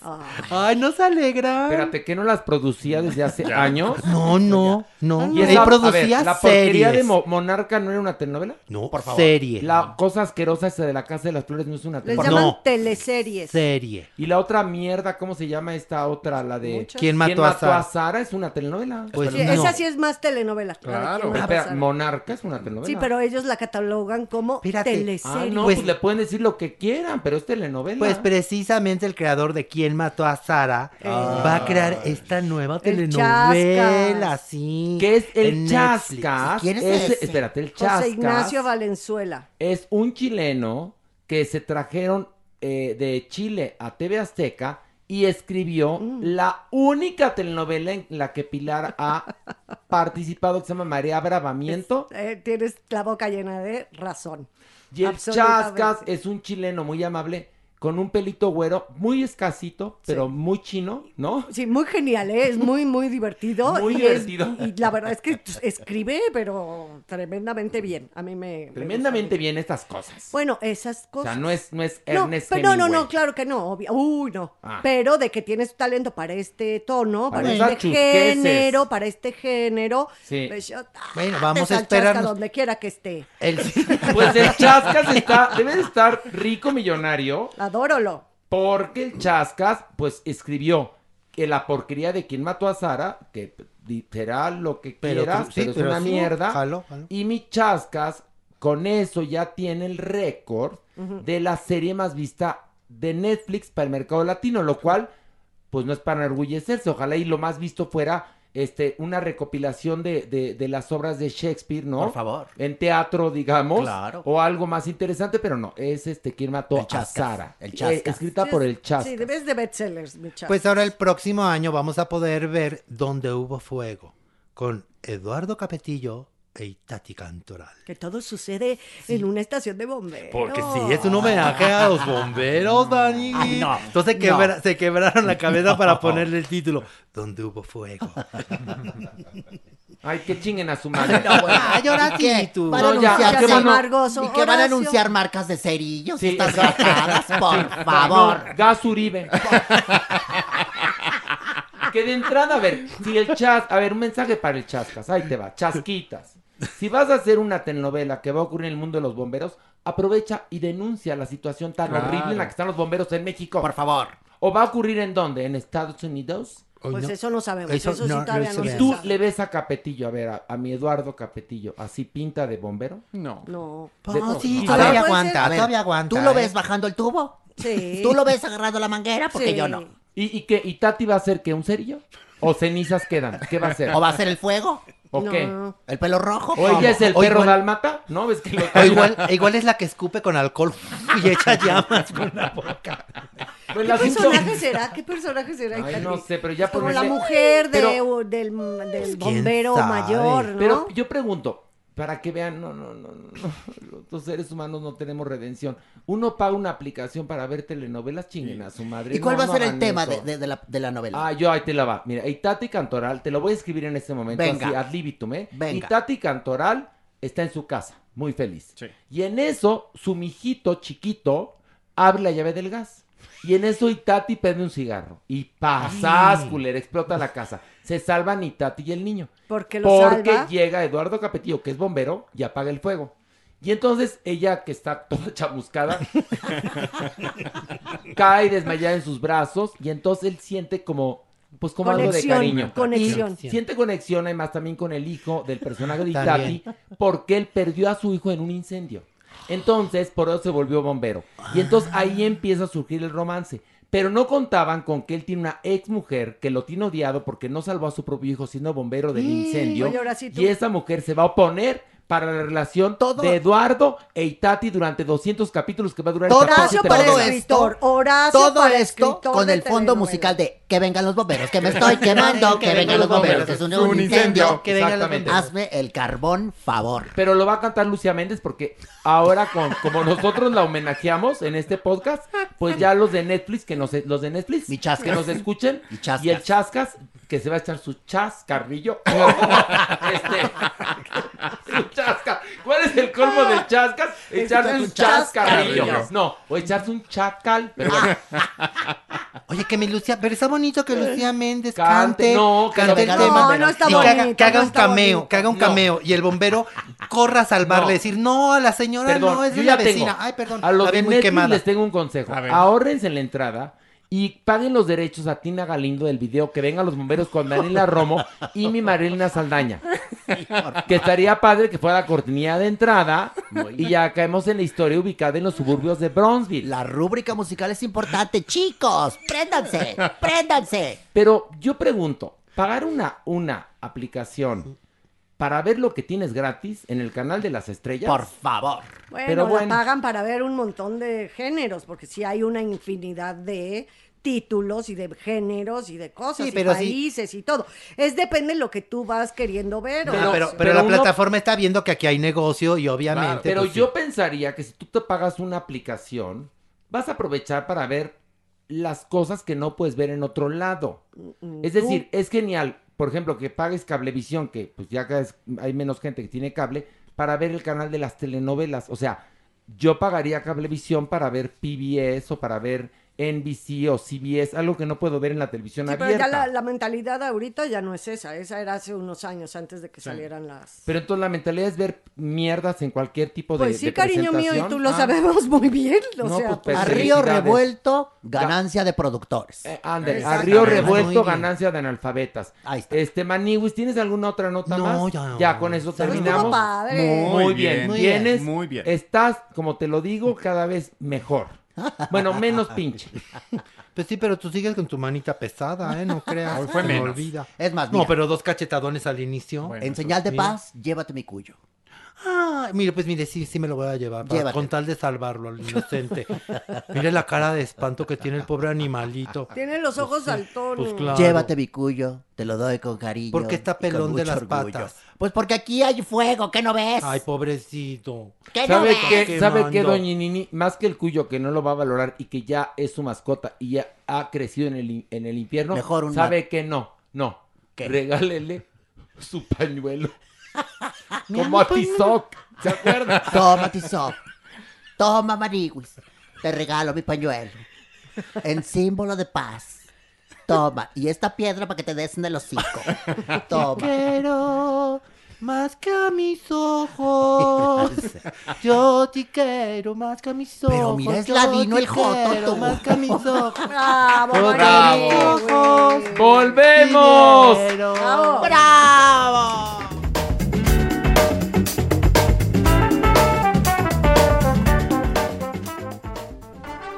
Notas internacionales. Y ya tenemos que cambiar esa cortinilla. Porque nada más la ponen y la manigui se nos moja. Por Que la porque- voz por la tan voz. Oye, es que la voz, la, La voz, voz. es súper sexy. Primero dije, ¿quién es Arturo de Córdoba? No. ¿Quién es? Dijiste Claudio Brook revivió. Claudio Brook. Jorge Labat, ¿se acuerdan Jorge que también tenía una voz muy bonita? Manolo Fábregas. No, es Lucky. Pero bueno, Lucky no le gusta. Fíjate qué chistoso. El mejor trabajo que ha hecho en su vida de locución y no le gusta. Pero bueno, vamos a notas internacionales. Mauricio, ¿qué comentó Dualipa de las preciosísimas declaraciones de The Baby en el concierto este en Miami el domingo pasado? Bueno, como toda la comunidad está enojada con él, a pesar de haber sido una de sus colaboraciones más importantes del más reciente álbum de Dua Lipa, no está de acuerdo con él, pero bueno, él se reafirmó en sus comentarios y dijo que lo que pasó en su concierto es entre él y la gente que fue ahí, que fueran heterosexuales u homosexuales, disfrutaron el concierto y lo que pasó allá adentro se queda entre ellos. Lo Pues que no. pasa es que, a ver, sí, no. Pues no, obviamente no. Tanto, tanto que la comunidad, eh, no únicamente la comunidad de la LGBT, este, TTTQ, eh, más este, esté indignada. Eh, Está indignada. Los seres humanos estamos indignados. La comunidad esos- humana está Pues indignada. claro. Porque la comunidad humana está indignada. Hay profunda ignorancia en sus comentarios. Él dijo que levantaran el celular encendido a aquellas personas que estaban disfrutando el concierto, excepto quienes tenían VIH o quienes eran portadores del VIH, quienes estaban enfermos de SIDA, que es un término que hoy ya no se utiliza, o quienes eran homosexuales que tenían sexo en el eh, interior de Del carro. coches estacionados. Hay una profunda No, no. ignorancia. El VIH no es una enfermedad exclusiva de homosexuales. Y un homosexual no se muere a las dos semanas de ser diagnosticado con VIH, como él mismo dijo. Entonces, es un asunto de salud, es un asunto de derechos humanos, es un asunto simplemente de inteligencia y de cultura. ¿Qué pretende este ser? Pues la Sí, verdad, sí. nada más incendiar. O sea, eso Bueno, es lo que yo creo. Hay muchos raperos Sí, incendiarios. por lo general es los raperos tienen el tono incendiario en sus Pero letras. aquí el problema es que sí está invitando, y ahí sí hay un problema grave, a la discriminación. Claro, eso. Claro. Es horrible porque además, como bien lo dice Alejandro, no se le dice ya SIDA, se le dice VIH y sigue siendo desafortunadamente una enfermedad con estigma. Y también Pero- hay mucha gente que sigue comulgando como piensa este Claro. rapero. Claro. ¿eh? Pues por y eso lo lo toman de bandera. Sí, Sí, sí. Sí, pero eso no significa que esté bien. No, claro, por y además hay no. una cosa, un asunto es la libertad y otra cosa, asusar a la gente en contra de una comunidad o de las mujeres y la comunidad LGBTTTIQ más tiene toda la razón porque yo soy parte de esa comunidad estar indignados. Tú, Maniguis, como parte de la comunidad.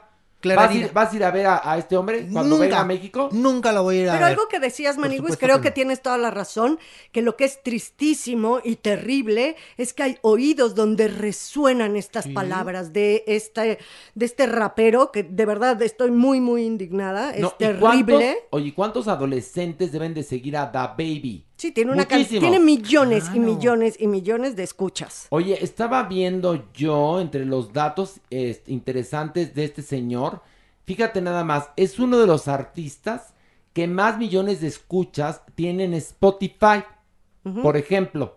O sea, es muy influyente y yo creo que se empoderó y entonces le dio por declarar estas pendejadas sabiendo, sabiendo que iba a haber eco al, al- al respecto. Fíjate, él, él es el décimo artista más escuchado en Spotify Wow. en todo el mundo con 54 millones de oyentes mensuales.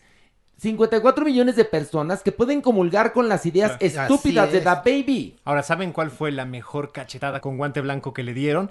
Justamente que Future Nostalgia, que es el álbum en el que coopera, no puede estar más cargado de influencias, referencias y estética gay. Entonces participó en un homenaje y en un producto que de alguna u otra manera estaba pensado, dirigido y hasta cierto punto conceptualizado para un sector muy importante que sigue. Pero entonces, a- ¿en qué momento se cucucea eh, una persona así? Que sus palabras podrían ayudar al mundo en vez de venir a joder, ¿no? O simplemente, Perdón se que le, lo diga o así. simplemente se le cayó la máscara, maniguis. No, es- es eso, Y ese ese es su tipo de cosas yo. las hizo porque le convenía su carrera, Claro. porque, ¿no? Y entonces aquí se está mostrando realmente lo que él piensa y lo que siente. Sí. A lo mejor alguien lo aconsejó y es tan imbécil que le siguió.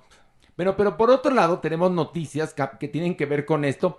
Mauricio, ¿qué pasó con el personaje Gonzo de los Muppets? de los Baby Muppets. Pues resulta que eh, en uno de sus últimos episodios se vistió de mujer, y, es- asumiendo que es una princesa de Disney. Ok, lo que significa que Gonzo de los Muppets Babies trans. se declara trans y se convierte en princesa de Disney. ¿Es eso? Oye, pero a ver, hay una cosa. Yo creo que es, es, ¿cómo? se están aprovechando los de Disney. Totalmente. Porque el personaje no fue creado, o sea, el génesis de Gonzo, porque a Gonzo lo conocimos primero en el show de los Muppets, que ahí era un títere. Eh, después pasó a ser un dibujo animado en los Muppets Babies.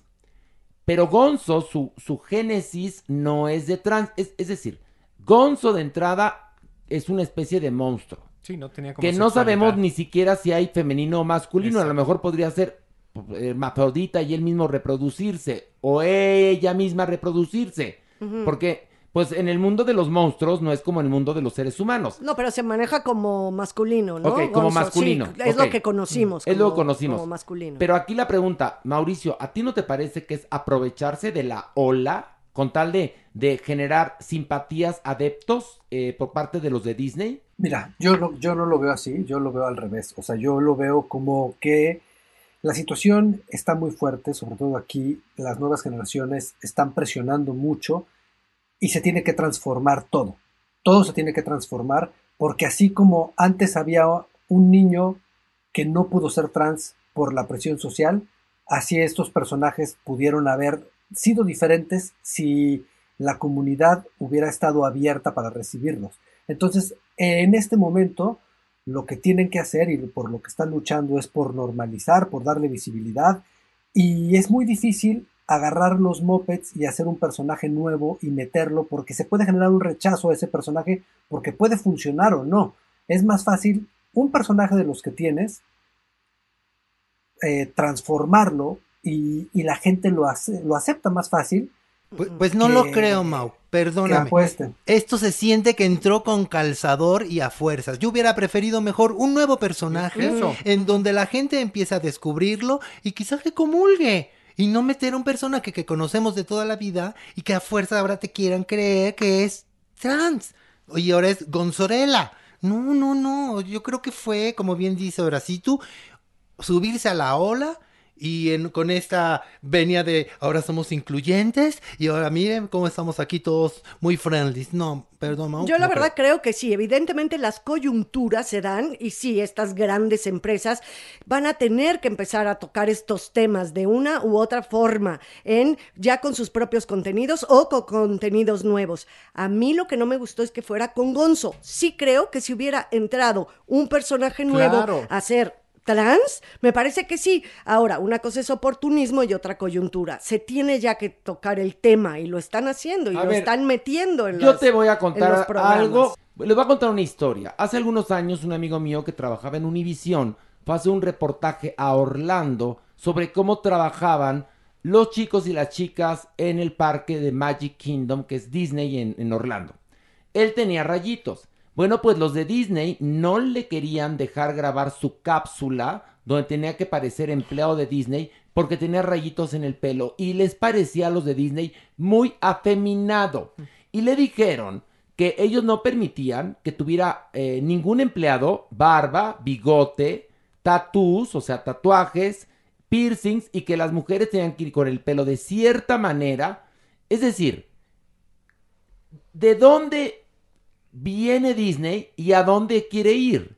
Aquí la pregunta es, ¿y ese cambio de 180 grados lo están dando porque ahora están convencidos como si nunca hubieran convivido con, con la comunidad LGBTTIQ ¿no? ¿O por qué se están dando cuenta? Esto fue hace seis años, Sí, o sea, no más, sí, ¿eh? Sí, pero convencidos O sea, o no, hace Horacio? seis años era en el medievo y ahora le cambian este la identidad de género a un personaje nada más por estar en la ola. Es lo que yo pregunto, me parece oportunista. Pero convencidos o no, lo están haciendo. O sea, ya están sentando bases. Estén convencidos, les guste, no les guste. Si ellos, pro- o sea, si se propone un personaje como Gonzo, que es transexual, pues cuando vean a un niño, a, a, un, a un chiquito, a un infante trans, tendrán que aceptarlo. y Ya no podrán decirle, ay, tú tienes que ser de tal o cual manera. O sea, sí están entrando porque es un tema que está en la mesa. Pero a ver, Pilar. lo- ¿Convencidos o no, Horacio? a, ver, pero no, a ver, pero lo que estoy diciendo yo es que viene de la hipocresía. Claro. No, y No además, o sea, ahora no me vengas tú a No, decir no. que bien los de Disney. No, Son no, unos no. hipócritas. De hecho, muchos de estos personajes y muchos de estos programas o películas, contenidos culturales, fueron justamente los que enraizaron ¡Claro! esos eh, paradigmas, esas formas de pensar y esos eh, estigmas. Entonces, venirlos a modificar ahora, cuando en su momento fueron los que marcaron el patrón. Pues cuando el quieres que... los modifiquen, o sea, es hipócritamente, si quieres, pero los están modificando. O sea, no los iban a modificar hace cuatro, tres, dos, porque es un tema que está hoy. ¿Tú qué opinas, Mau? Yo digo que debería de ser No, de también. punto nuevo, o sea, de cero y empezar con un cambio con productos nuevos. ¿Por qué cambiar lo que refleja lo que justamente era su forma de pensar entonces? ¿Por qué no buscar una nueva caricatura que sea de verdad inclusiva, pero de cero? No, yo tengo una respuesta muy sencilla. O sea, sí las hay, lo que pasa es que no las estás viendo. Y no estamos hablando de ellas, porque no son para nosotros, pero lo que ven mis hijos, no hay una serie nueva que no tenga un personaje queer, un trans, un gay. Entonces, esta es la forma de llegar a todos, porque el otro está llegando a la misma generación que le está exigiendo y ellos no tienen esta discusión. O sea, esta discusión se está generando aquí porque, ya también por la edad, pues, pero... Pero no, entonces, pero, Mao, eh, lo otro pero- tendría que ser natural, no a base de la estridencia. Esto lo hacen simplemente para llamar la atención y para escandalizar, cuando el cambio, si está en el otro, podría ser normal e ir construyendo poco a poco de lo natural lo que hoy ya A- es una a mí, realidad. Mauricio, me parece hipócrita. Es decir, qué bueno que estén haciendo un contenido ad hoc a las nuevas generaciones, pero esto de querer enmendar sus errores, cuando los personajes tienen reglas, cuando se crea un personaje. Es decir, yo por ejemplo, cuando ahora, ahora Thor va a ser Natalie Portman. Entonces, ya no entendí por qué no hacen otro personaje, por qué Thor tiene que convertirse en Natalie Porque Portman. estamos hechos pelotas. No, no, no, eso sí no, eso sí son, eso sí no tiene nada que ver. Ahí sí, es que eh, en los cómics sí pasa mucho eso y, y ha pasado en toda la historia de los cómics. O sea, Superman, como dicen, "Ay, viene, un, su- viene el Superman negro. No, ¿cómo Superman negro? Bueno, pues ha habido miles de Supermanes negros, ¿no? O sea, cuando muere Superman, se generan seis Supermanes. Hay un cyborg, hay un negro. O sea, estas cosas pasan en el mundo de los cómics. Lo que pasa es que ahora el mundo de los cómics se está llevando al mundo del cine y la gente se le descuadra un poco porque no entiende cómo se maneja. Pero lo que ellos están tratando de hacer en el cine es ser fieles a cómo opera el mundo de los cómics, que es así. Yo estoy hablando del mundo de los cómics, que acaba de empezar ahorita. Yo lo sé, el mundo de los cómics es una cosa y el mundo de las grandes producciones es otra cosa. En las grandes producciones están respetando ahora o apelando a, estas historias como eran escritas originalmente porque les conviene. Porque cuando no les convenía, Superman era blanco, heterosexual y católico. Y en el caso de Disney, que te estoy contando esta historia, de que a mi amigo reportero de Univisión le cuestionaron sus rayitos y estuvieron a punto de no dejarlo grabar sus cápsulas porque le pa- les parecía que se veía muy gay, ahora resulta que son los padres de la diversidad. Lo que me parece que son hipócritas. Exacto, es me parecen hipócritas. Es una doble moral. Y, y yo, y yo no tengo ningún problema, o sea, son hipócritas. Nada más estoy dejando aparte los cómics. Los cómics tienen otro universo. O sea, ellos, ellos ya eran así desde antes. Eh, nada más que, o sea, sí, o sea, Disney estoy de acuerdo. Pero hay una transición, hay una transición. Y de una manera u otra, así se da la transición. O sea, no te, porque entonces, entonces que volteen y digan, ok, quiten a Gonzo, que no sea trans, mejor que sea mataputo. Esto diría, oye, ¿cómo mataputo? O sea, nadie está conforme con nada, pues así es, y pues así se está dando, y la transición se está generando, y afortunadamente se está dando, porque si no estuviera dando, estarían quejando que siguen quejándose por los No, rayitos. A mí lo que me parece que es, perdón que te lo diga y lo tengo que decir, que es hipócrita, porque ellos verdaderamente eh, han trabajado siempre con la comunidad, es decir, gracias a la comunidad y sobre todo a muchos hombres y mujeres gays que hicieron maravillas, crearon grandes películas, pero ni por asomo les permitían en su momento, evidentemente, manifestar su preferencia, yo imagino que en las oficinas de Disney. Entonces sí hay un cambio, pero sigo pensando que es hipócrita. Pero yo creo que todo el mundo, Horacio, no nada más Disney. O sea, hay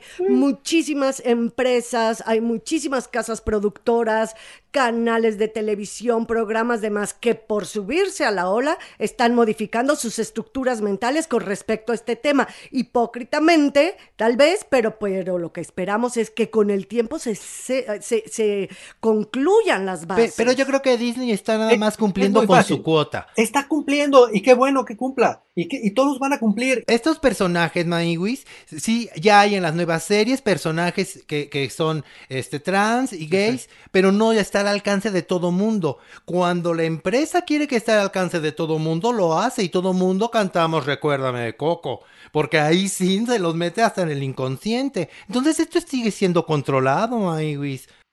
Mira, es muy fácil, es muy fácil. El mundo va a cambiar, el mundo ha cambiado. Las obras que han hecho ustedes hablan de estas transiciones. El mundo está cambiando. Gran parte del problema del mundo son de nuestra generación hacia atrás. Las generaciones jóvenes tienen otro tipo de problemas, no este, no uno de aceptación. O sea, la, visibilidad y la aceptación está a, a tope en, en las nuevas generaciones, así es que ese no es un problema. Entonces, ya no nos fijemos en si nosotros lo hacemos por hipócritas o no. Lo importante es que lo estemos haciendo. Yo no tengo ganas de ver si puedo cambiar a un señor de 50, 60 años o 70 que está dirigiendo Disney. A mí lo único que me importa es que ya hizo la transición. ¿Por qué? Por economía. Perfecto. Porque esta generación no lo vas a hacer cambiar. O sea, ¿qué me voy a poner a luchar porque este señor de 60 años o, o un señor acepte y diga, no, vamos a normalizar? Me vale madres. Él tiene que generar un cambio para darle visibilidad a cosas que le están exigiendo la gente que está pagando la te- su televisión.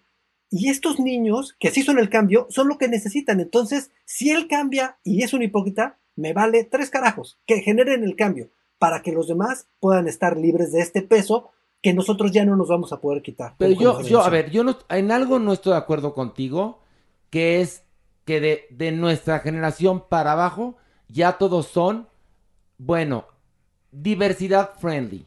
Y no, tú acuérdate, y no voy a decir el nombre, pero cuando nos metimos, que hicimos un chiste de una banda de K-pop, los que, los que siguen a esta banda, eh, las edades fluctúan entre 10, 11, 12, 13, 14, 15 años, son muy jóvenes. Y los insultos hacia mi persona eran todos con términos homófobos. Es decir, Mauricio, quizás en ciertos sectores de ciertos lugares, de ciertos suburbios, de ciertas clases sociales, hay un entendimiento y hay una integración. Pero en el grosso de la población, no. Y te lo digo yo que trabajo en televisión abierta en México y me ve gente muy chiquita, porque hago un programa matutino que lo ve toda la familia. Y cuando hago algo que no les gusta, lo primero que dicen es lo que te conté. Es decir, a lo mejor en, en, en escuelas activas, en, en los liceos, este, en, no sé, pero en el grosso, no. Ojalá y esto sirva. Cuando algo no viene, cuando algo no viene del corazón, creo yo, y viene de la mercadotecnia, Sí. creo que no es legítimo. Esa es mi muy humilde opinión. Mira, pero el cambio hay y el cambio es importante, porque antes estabas en el 40 y antes estabas en Telehit, antes estuviste, y ahora estás en, en el matutino del, del canal más importante. O sea, hay una diferencia y podrán decir eso, pero el cambio empieza y se empieza a activar en todos lados. Entonces, sí hay una diferencia grande, ¿sabes? Y, y, y se tiene que hacer y, de, y ellos no la van a hacer por, nunca la van a hacer de corazón, la van a hacer por, por, no, no, la van a hacer por rating, la van a hacer por dinero, por lo que sea, ellos ya no importan, porque esa visibilidad que están generando ellos, de forma hipócrita, culera, mezquina, para generar dinero, está generando un cambio. Así es que, pues que se hagan más ricos, ni modo, está bien, a mí no me importa. Bueno, pues yo, no estoy de acuerdo con ustedes. Yo, creo Yo que opino como Mauricio. Bueno, aquí hay diferentes opiniones. Este, y por otro lado, Mauricio, cuéntanos qué pasó con el actor Tommy Dorfman de 13 Reasons Why. bueno, ya se asumió como trans y ya se presentó al mundo como realmente es. Y es donde yo digo, este, es, esto que se está generando por, por presión social, por negocios, por marketing, por lo que sea, le está dando la comodidad y la certeza a esta gente de poder ser quien es. Y, y ahí es donde yo aplaudo el movimiento por mezquino o hipócrita que sea. Yo creo que si una gran empresa hace a un muñequito tan conocido como Gonzo, lo hace trans, pues es mucho más fácil que muchos chicos y chicas y seres humanos que tienen este conflicto puedan salir de ese closet. Pero ¿por qué dejar la educación en manos de las caricaturas?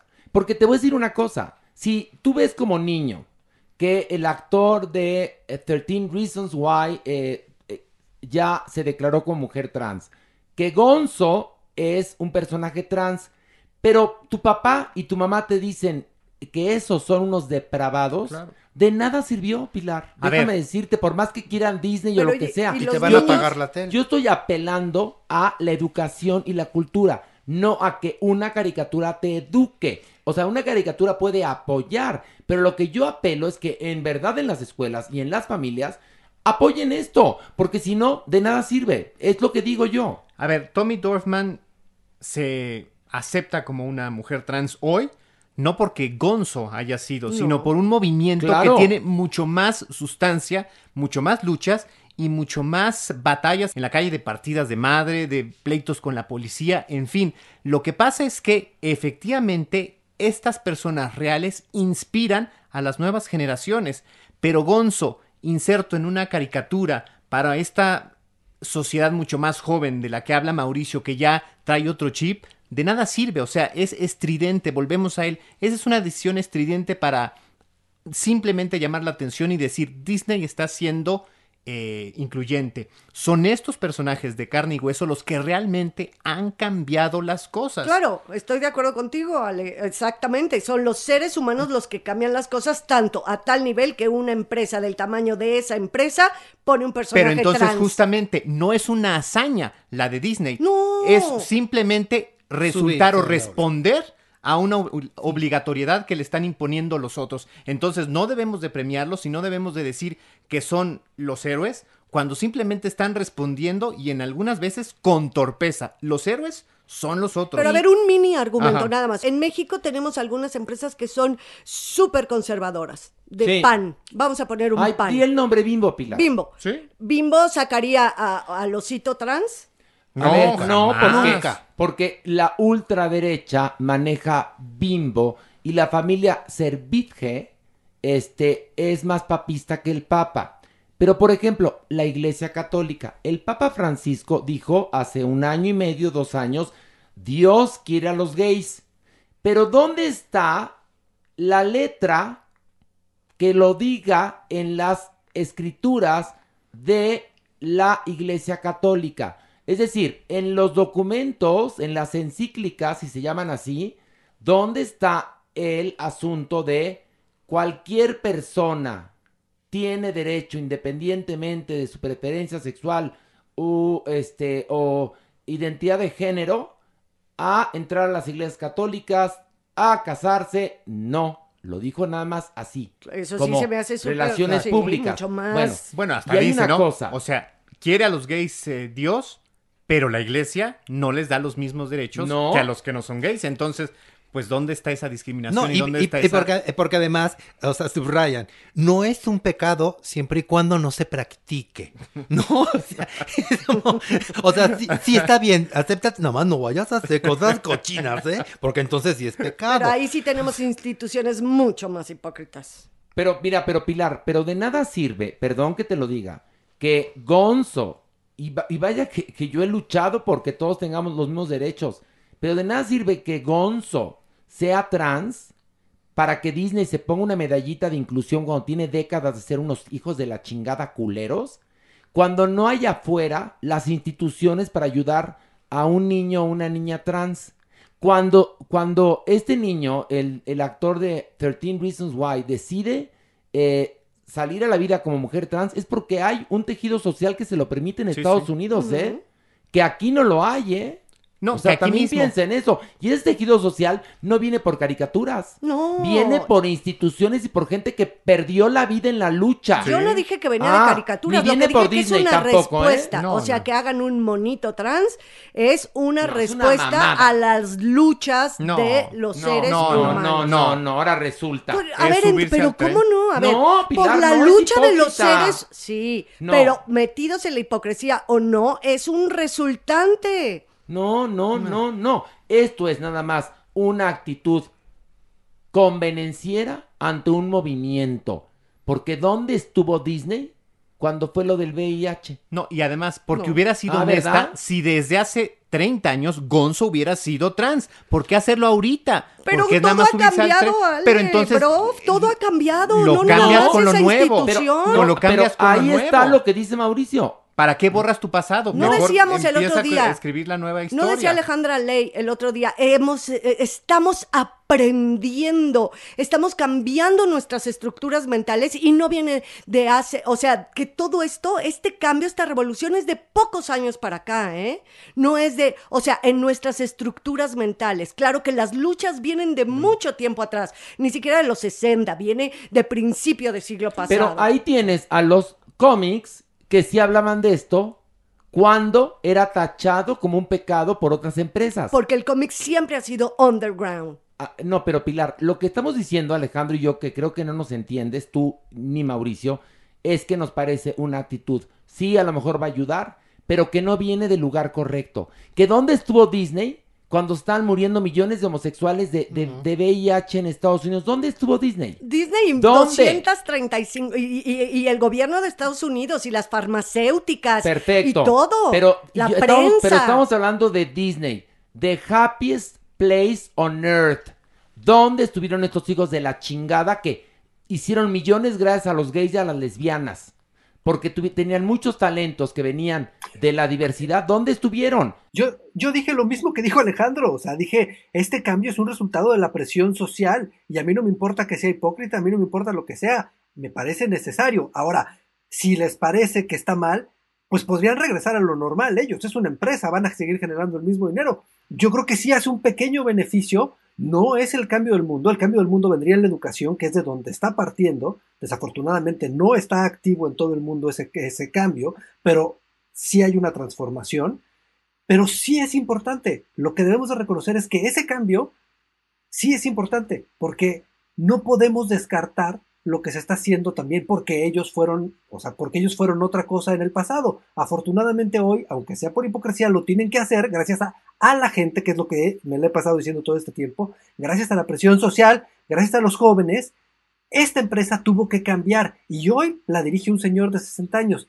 Pero este señor sintió la presión y tuvo que hacer estas transformaciones y las generaciones que siguen, que van a llegar al control, ya va a ser natural. De acuerdo, pero insisto, es el cambio que viene de hoy hacia adelante. ¿Para Pero qué eso ya lo dijimos. Por eso, pero entonces, ¿para qué seguir intentando cambiar la cara del pasado? Creo que ya tengo una mejor, una mejor forma de explicarlo. ¿Tienen idea de la complejidad que es generar un personaje clásico? O sea, ¿tienen idea de cuántos personajes ha generado Disney? ¿Y cuántos reconoces así como a Mickey o a, a- a- Gonzo? A, o sea, hay millones. Entonces, sí, sí, sí, lo que están ustedes pidiendo se está haciendo. Pero para que eso pase, se necesitan unos 30 años. Entonces, si ustedes prefieren esperar 30 años para que haya un personaje clásico gay que nació como gay, se puede esperar. A ver, porque de, está mal. de entrada hay un problema, porque como todo está en YouTube, los niños que vean a Gonzo trans en los Muppets Babies, cuando vean a Gonzo en el, Gonzo en el show de los Muppets, van entonces a pensar, ay, pues se arrepintió. A ver, pero entonces, ¿cómo va a convivir ahora este nuevo Gonzo con los otros personajes que vienen cargados de otros estigmas? Por ejemplo, esta rana René, que tiene una alta dosis de misoginia, de persecución hacia Peggy. Que es poco- acosadora. exactamente. Entonces, ¿cómo armonizan esos dos cambios? Entonces, insisto, si de Génesis, si la personalidad de los Muppets era una, ¿por qué querer borrar tu pasado? Efectivamente, crear estos nuevos personajes entrañables con la nueva psique, con la nueva forma de pensar. Quédense tranquilos, quédense tranquilos porque eso lo están haciendo, pero no lo están viendo ustedes, porque es otro tipo de contenido y es para chiquitos y está, está pasando más. Dos cosas. Ese contenido está más activo que nunca en todas las series hechas para niños, todas, de las cuales no hablamos porque no es un mercado en el que estemos tan metidos. Y dos, los niños ya nunca van a ver esos mopeds porque no los pueden ver ni tres segundos, les parecen horribles, tienen otro ritmo, tienen otro sentido del humor. Esos mopeds ya solo los vemos nosotros si los vemos. O que los saquen del aire. Porque nos cambian al, al- a Gonzo a trans para que nosotros los adultos hablemos simplemente para decir Disney está cambiando, pero no para que sea el producto para una generación que está pidiendo a gritos ese nuevo Yo no estoy defendiendo a No, no te estoy dando la razón. Yo te estoy diciendo que los baby mopeds son para los niños, pero los mopeds, los que tienen la leyenda cuando ves Disney Plus que dicen que este sentido del humor no es, no, no, es- esos ya no los ven los niños. Dependerá de cada Bueno. niño y de cada Pues dependerá de cada niño, pero ya, ya, o sea, ya es otro sentido del humor que le molesta mucho a esta juventud y por el cual lo están tratando de esconder cada vez más. Pe- lo- ah, No necesitas explicarnos eso, lo entendimos. Lo que yo no entiendo es tu postura a favor de remendar algo, para tratar de corregir sus errores culeros cuando han sido de otra manera. O sea, ¿estás premiando la hipocresía, Pilar? No, por Entonces supuesto que no. parece que, sí, No, perdón no, no, que se los diga. es- Igual Mauricio, No. parecía que premian la hipocresía. Es lo que yo estoy percibiendo, es mi punto de vista. Sí, yo, yo, yo, sí lo, yo sí lo tengo muy claro. Yo sí dije, esta generación, la que está en el poder ahorita a los 60, lo está haciendo por presión social, ya sea por dinero, o sea, por, por economía, lo están haciendo por eso y empezaron una transición. Por la razón que sea, por la presión de la gente, se, empezó esta transición. Es inevitable. El cambio real viene en el cambio de poder cuando entren las nuevas generaciones.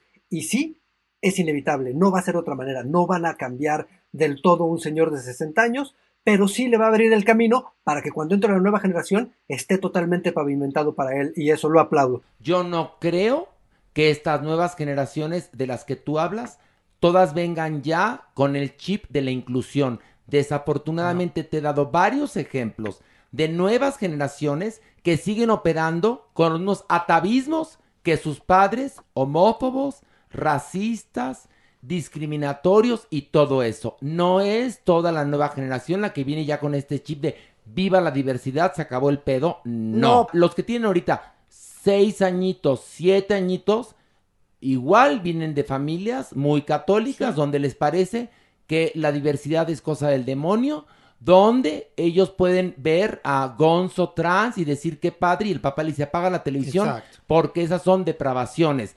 Y Claro. no vuelvas a ver 13 Reasons Why porque ahí todos son torcidos. Perdónenme. Y entonces, Sí, pero a final de cuentas, el cambio tiene que venir del corazón. No, es como si tú quieres cambiar Pero el, betún de y el pastel está podrido. Horacio, viene de no, muchos estoy lugares. de no acuerdo nada más contigo, es Pilar. de- Ahora resulta que tú eres la principal defensora de las hipocresías de Disney. No, no, es no, como ¿cómo decir, crees? ay, qué bueno que los que los judíos Pero sí he dicho 20 este, veces que estoy hablando de muchas te hemos como entendido, pero tú estás hablando. No, no, no, eso lo entendí. Lo que yo no compré, lo con lo que no comulgo contigo es que tú estás premiando la hipocresía de Disney cuando tú no eres así. No, es que no estoy premiando, Eh, la ah, estoy claro que sí la estás analizando, la estoy analizando, no la estoy premiando, Entonces, ¿por qué la voy a y- premiar? pero tu análisis te lleva a aplaudirles. No, pero Sí, en claro, es lo que dijiste, entonces estoy yo idiota de mi cabeza. No, Es lo que ¿qué dijo Alejandro? Sí, que, que es una buena acción, finalmente, Sí, que es algo no. a reconocer. Yo que siento dije. que todos debemos de... Yo creo que le están cambiando, le están cambiando las palabras. No. Sí, de verdad que sí. A Pilar. Yo no creo que esté aplaudiendo, yo creo que está hablando de algo inevitable y no creo que sean lo mismo. Ella está analizando y está diciendo, es inevitable porque sí, porque las, las nuevas generaciones están presionando. No todo el universo va a cambiar, no todo el mundo, es muchísima gente, hay muchas formas de educación, la gran mayoría de los jóvenes ya lo traen, otras no, pero si hay una transición, me van a decir, o sea, bueno, yo veo los niños en la secundaria ahorita y todos quieren ser gays, trans, o sea, ahorita el tema de cualquier niño en la secundaria es ser gay, ser trans, ser lesbiana, ser bi, o sea, todos, todos, no hay uno que no quiera ser uno de No es un asunto de moda, además, ¿eh? ¿eh? Depende, depende dónde estés, en qué país la estés, en, qué, en qué ciudad estés, y es inevitable también eso. Y hay- pero y hay- antes no pasaba, ¿eh? Déjenme decirles que eso antes no pasaba. No, por supuesto que no pasaba. Pero también. Entonces hay en un el- cambio. Sí, pero, pero Estados Unidos, por ejemplo, en las costas, Mauricito, porque en el centro son más racistas, homófobos y papistas que el Papa. Y aquí en las escuelas, en la Ciudad de México, tres. El Liceo Franco, quizás el Colegio Alemán y El el, Edron, Madrid. O el. Edron. Pero fuera de ahí, ¿qué te puedo decir? Si aquí en México el catolicismo y, y- y, bueno, y las religiones atávicas predominan. Entonces, por eso yo, mi, mi punto es que las cosas yo digo que tienen que venir verdaderamente del corazón y de la convicción, no del interés, y que lo único que puede arreglar esto es la educación. Es lo que yo... A eso, en eso estoy de acuerdo. La única, pero solamente quiero hacer una nota aquí. Y esa es, esa es irrefutable. Las empresas no tienen corazón. Sí, pero la gente que las maneja sí. No, no, porque no, no, no, no, no, no, no, no. Una, em- ¿Por qué una empresa no la maneja una sola persona? Hay tantas cosas alrededor que una empresa no puede tener corazón. Puede tener valores, puede tener valores, pero una empresa no tiene corazón. De hecho, hay muchos estudios que hablan de la, de la psicología de una empresa y son esquizofrénicas. Es imposible.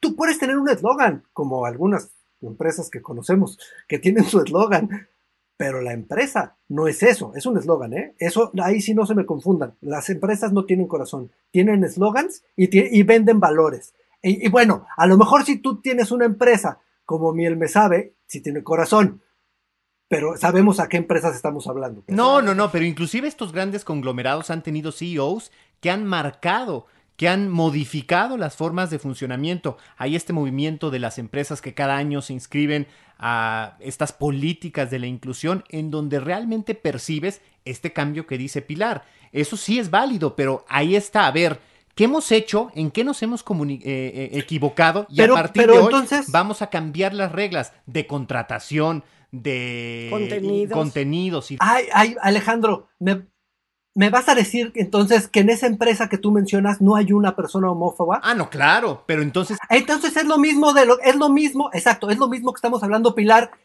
Pilar y yo, lo que estamos en este momento, ya los puntos están bien claros y lo único que estamos haciendo son malabares y es escuela de debate. Pero ya con esto que acabo de decir, les dejé claro que es esquizofrénica. No tiene, tiene eslogans y tiene principios. Y sí, hay directores que han cambiado, pero eso no quiere decir que toda la empresa esté hecha de gente de un gran corazón y que vaya a cambiar el mundo. No, son esquizofrénicas. Pero es lo mismo que me, nos están diciendo a nosotros con, con Disney. Sí, pero no lo quieren ver, nada más que nosotros lo estamos viendo. Tú decidiste que no lo queremos ver, pero estamos viendo nosotros otro lado de- del asunto. De entrada, porque Alejandro y yo somos homosexuales. Entonces vemos la vida desde otro punto de vista. Pilar y tú son heterosexuales. No estoy discriminando, nada más estoy tratando de explicar. Pero sí, tiene razón, una empresa que es una sociedad anónima de capital variable, pues no es, un, es una figura. Es decir, eh, está conformada por muchas personas o por cuatro personas o por cinco personas Intereses. que pueden tener o no corazón, ¿eh? Y pueden ser o no eh, gay friendly, me da igual. Pero tiene razón, por supuesto que te tienen que, te tienen que trepar en la ola. Pero lo que yo estoy diciendo, y ese es mi punto de debate, que me parece hipócrita, no viene de la verdad.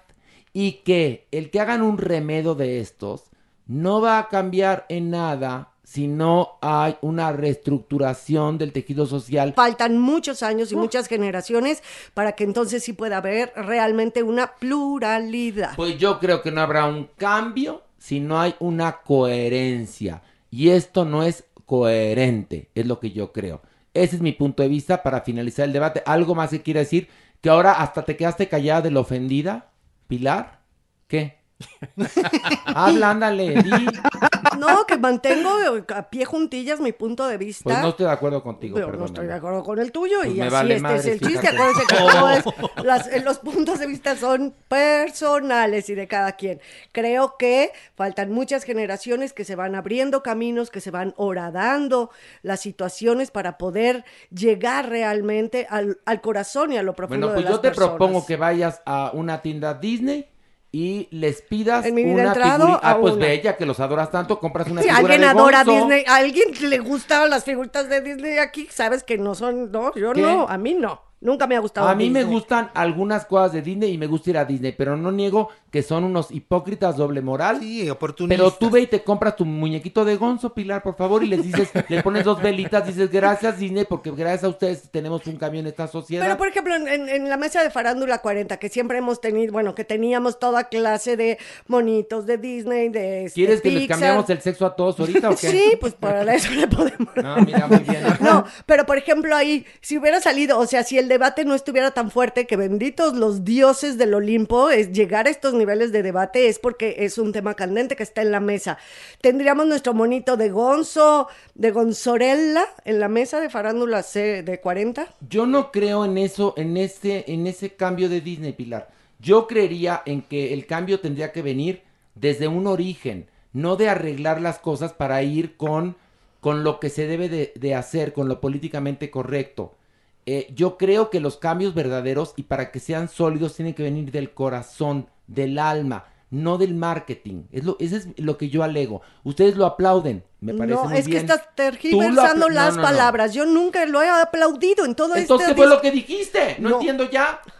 Pero yo no lo aplaudí. Dijiste, yo est- estoy de acuerdo. Que a ver, entonces soy idiota, no entendí lo que dijiste, No, pero perdón. yo nunca dije lo aplaudí ni Bueno, lo es- puse en Estoy ese hablando en sentido figurado. Tú dijiste que estabas a favor. ¿Estamos de acuerdo o no? No, ¿O estoy que idiota? estoy analizando, Ay, no, no, no, a ver, intentando analizar muestra, la ver, situación. ¿cuál es no, no, no me vas a llevar a decir algo No, que no, no nada más quiero decir, saber cuál es tu postura. Ya lo dije, que creo que ante el trabajo y los movimientos de los seres humanos acaban por repercutir en grandes empresas que a fin de cuentas por hipocresía o por ser políticamente correctos transforman sus A ver, estructuras a la mentales. pregunta, te voy a hacer una pregunta y me contestas, por favor. ¿Qué opinas de que decidieron los de Disney volver trans a Gonzo? ¿Qué piensas al respecto? que están cambiando sus estructuras mentales para No, poder estás- llegar a las No, personas. no, no, no, no. ¿Estás a favor o en contra nada más? Es la única pregunta que te hago. No, porque aquí no hay nada más blanco y negro. La No, vida sí, es una sí, gama sí, sí. profunda de No, grises. no, no, no, no, no, no me vengas con mamadas. No, no, no, me no, vengas no. a, a quererme poner contra la No, espada y la pared. Nada más quiero No, entender. porque tiene gama de grises, Pero no, Horacio. Pilar, pero es que aquí no es para gama de grises. Entonces, ¿está bien que la gente exprese su sexualidad? No sé. A porque ver. hay una gama de grises. ¿Sí o no? Es a respuesta, a pregunta, a pregunta directa, respuesta A correcta. Estás tú- yo lo que entendí Mm. estabas de acuerdo. Yo estoy de acuerdo en viva la diversidad. Lo que no estoy de acuerdo, y digo no, es a la hipocresía de Disney.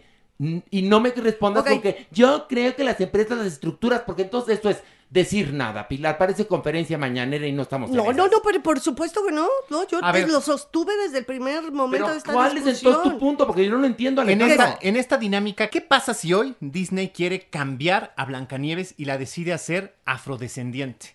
Ni siquiera puede hacerlo porque el estigma, el sello de esta preponderancia blanca la tenía marcada en el nombre.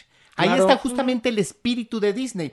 Entonces, no puede corregir a Blancanieves porque a todas luces, a flor de piel, muestra su esencia. ¿Qué pasa con Gonzo? Pues es lo mismo, lo que pasa es que ahí no se nota tanto. Porque es monstruo. Porque es monstruo, porque es Porque es de fácilmente vestirlo y todo.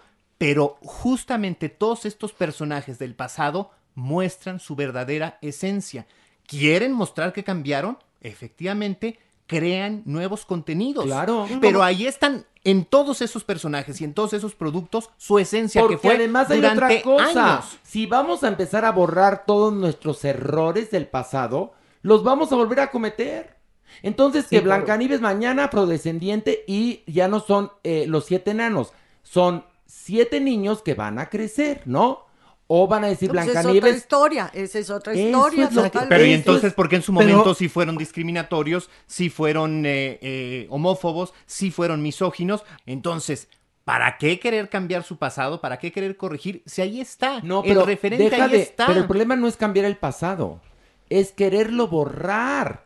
Es decir, señores, entendamos que hemos vivido todo esto como raza humana, revoluciones, esclavitudes, eh, holocaustos, todo esto lo hemos vivido y eso nos ha llevado a ser quienes somos ahora y por eso queremos cambiar. El problema de, de- el que lo que a mí me tiene muy emputado, como se habrán dado cuenta, es la hipocresía, porque entonces mañana pues para ser más incluyentes, Mulan es trans. Y dices, pero ¿cómo si el, el- el génesis eh, o la creación del personaje pues no venía por ahí? Ok. ¿Por qué de un día a otro decide alguien, o sea, que vas a ser trans nada más para estar en la moda? Y, fue muy entonces- descarado hacerlo, por eso yo creo que es lo que causa enojo. El que fueron sí Yo una- muy cínicos de subirse a la ola, nada más por querer ser incluyentes, entre comillas. Una cosa que quiero recalcar porque la siguen diciendo es Disney sí está haciendo mucho de ese contenido que ustedes piden. O sea, estoy de acuerdo en esto, ya entendieron mi postura, pero que quede claro que para los niños sí existe ese contenido que ustedes dicen que deberían estar haciendo. Sí lo están haciendo. No, eso, Eso es lo que nos- quiero marcar. Yo Sí. creo que también estamos claros que lo están haciendo. El problema es, si lo están haciendo y el cambio es ahí ya de raíz, no hay por qué cacarear otras cosas.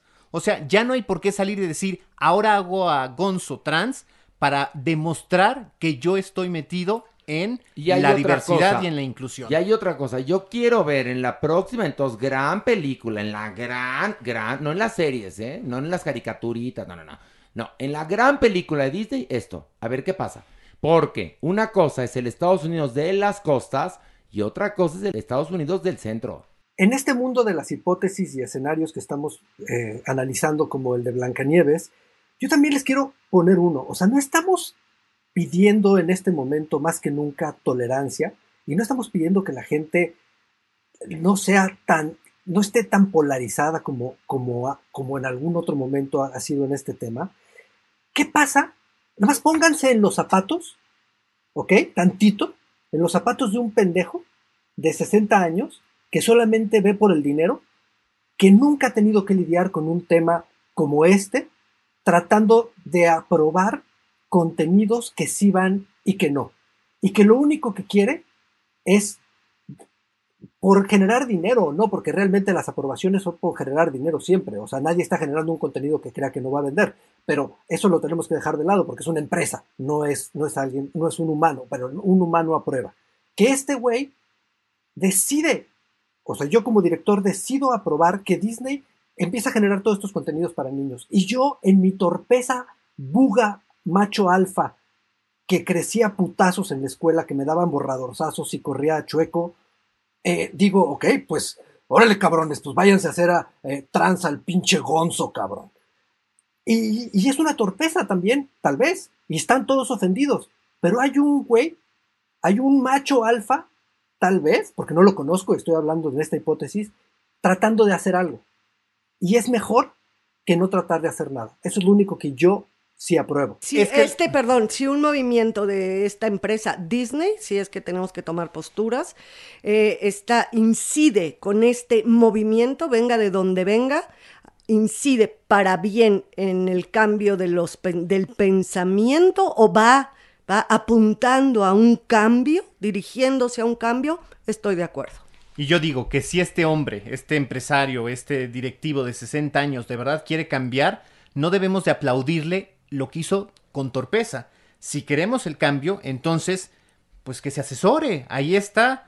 Un Bueno, ya lo está haciendo. ahí está un otro ya lo Human está Rights haciendo. Watch. No, no, no, porque un Human Rights Watch no le va a recomendar hacer Gonzo Trans. Le va a recomendar cómo hacer nuevas series, inclusive. Pero es que eso ya lo está haciendo. Es que, es que eso es lo que yo quiero que dejamos de decir, que hagas nuevas, ya las están haciendo. O sea, yo evidentemente nunca he pasado por lo que ustedes han pasado, como, como bien me lo dijiste, ¿no? O sea, pues est- están estos dos bugas aquí, pero tal vez tratando de ayudar en algo, ofenda a alguien.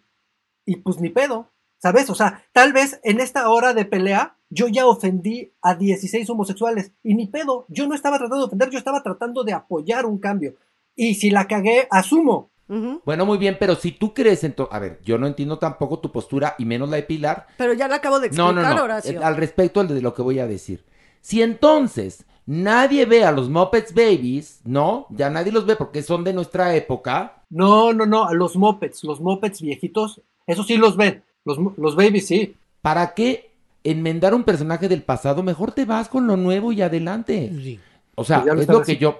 Sí, pero, pero no andas enmendando personajes del pasado porque entonces nunca van a acabar. Porque además para esas generaciones chicas hay infinidad de otros contenidos, los que justo, justamente dice Mao, que están cargados de esta diversidad. Pues podemos, podemos perdonarle el error o vamos a burlearlo todos a, a- a Twitter. Vamos a decirle que chingue su madre. Yo lo que no puedo, yo no puedo, y yo te lo digo como gay, no puedo con la hipocresía. Perdóname, pero no puedo. Entonces es un tema que a mí, a mí en lo personal, y que ahora me sorprende mucho de Pilar, que, que ahora apoye la hipocresía, pero bueno, cada no, quien. pero ya te lo, lo acabo No, de ya entendí, ya entendí, O sea, pero lo que te quiero decir es que de yo, una manera yo como homosexual al que sí- progreso de las mentes, sí la pasé va. difícil en los 70s y 80s, me parece una decisión, me parece muy hipócrita. A mí, es lo que critico. Estoy a favor de la diversidad y he trabajado por ella. Pero esto me parece hipócrita. Y yo estoy a favor de la diversidad y he trabajado por ella. Pero también. estás a favor de la hipocresía. No, lo cual es no, no, espantoso, no, sí. no, no, sí. no, no, no, para Sí. nada. Sí, ahora ya vas a seguir a Disney o ahora vas, o ahora vas a cambiar por, por Trans, Transilvania. ¿Por Warner Bros? Por Warner no, Bros. de, de hecho, te sale no, para nada. Bueno, ahí están nuestras opiniones, este, fuertes. Si hoy sí fue agarrón. de Ahora sí fue un agarrón sabroso. Vamos a un corte, regresamos.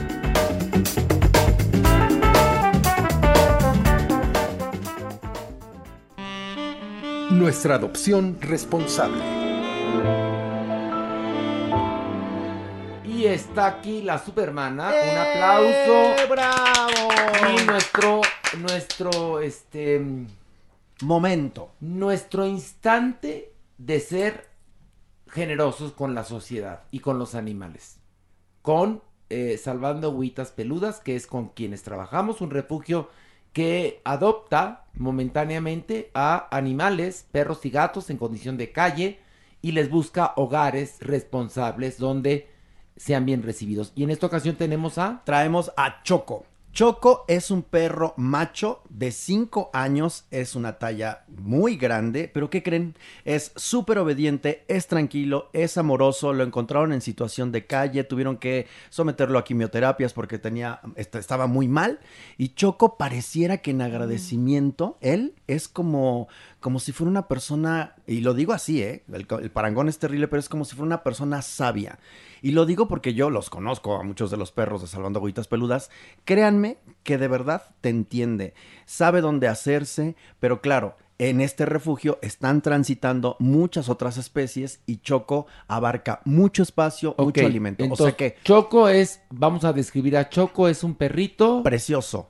Va a estar en nuestras redes sociales. Ok. No tiene una raza como tal, es No, pelirrojo, no, porque rubio, ya sabes. Porque aquí amamos a los mestizos. Sí. Déjame decirte, yo estoy, nunca vuelvo a tener un perro comprado. Ah. Bueno, nunca lo he tenido, No, un perro tú comprado. no has no, tenido- nunca. siempre Siempre, he adoptado. Exacto. Pero es la primera vez que tengo un perro adoptado de un refugio y sí se cuecen aparte. Bueno, Y te yo digo- estoy enamorado de mi perra. Te digo que Choco ah, tiene cicatrices, por lo cual inferimos que tuvo una vida muy difícil. Qué horror, Ojalá pobres. Alguien, una familia pudiente, pueda tener a esta criatura increíble, lo respeta y lo quiera para toda su vida. Se lo merece, Exactamente. Choco. Bueno, pues esto ya está en las redes sociales de eh, Farándula 021 y vamos a la sección.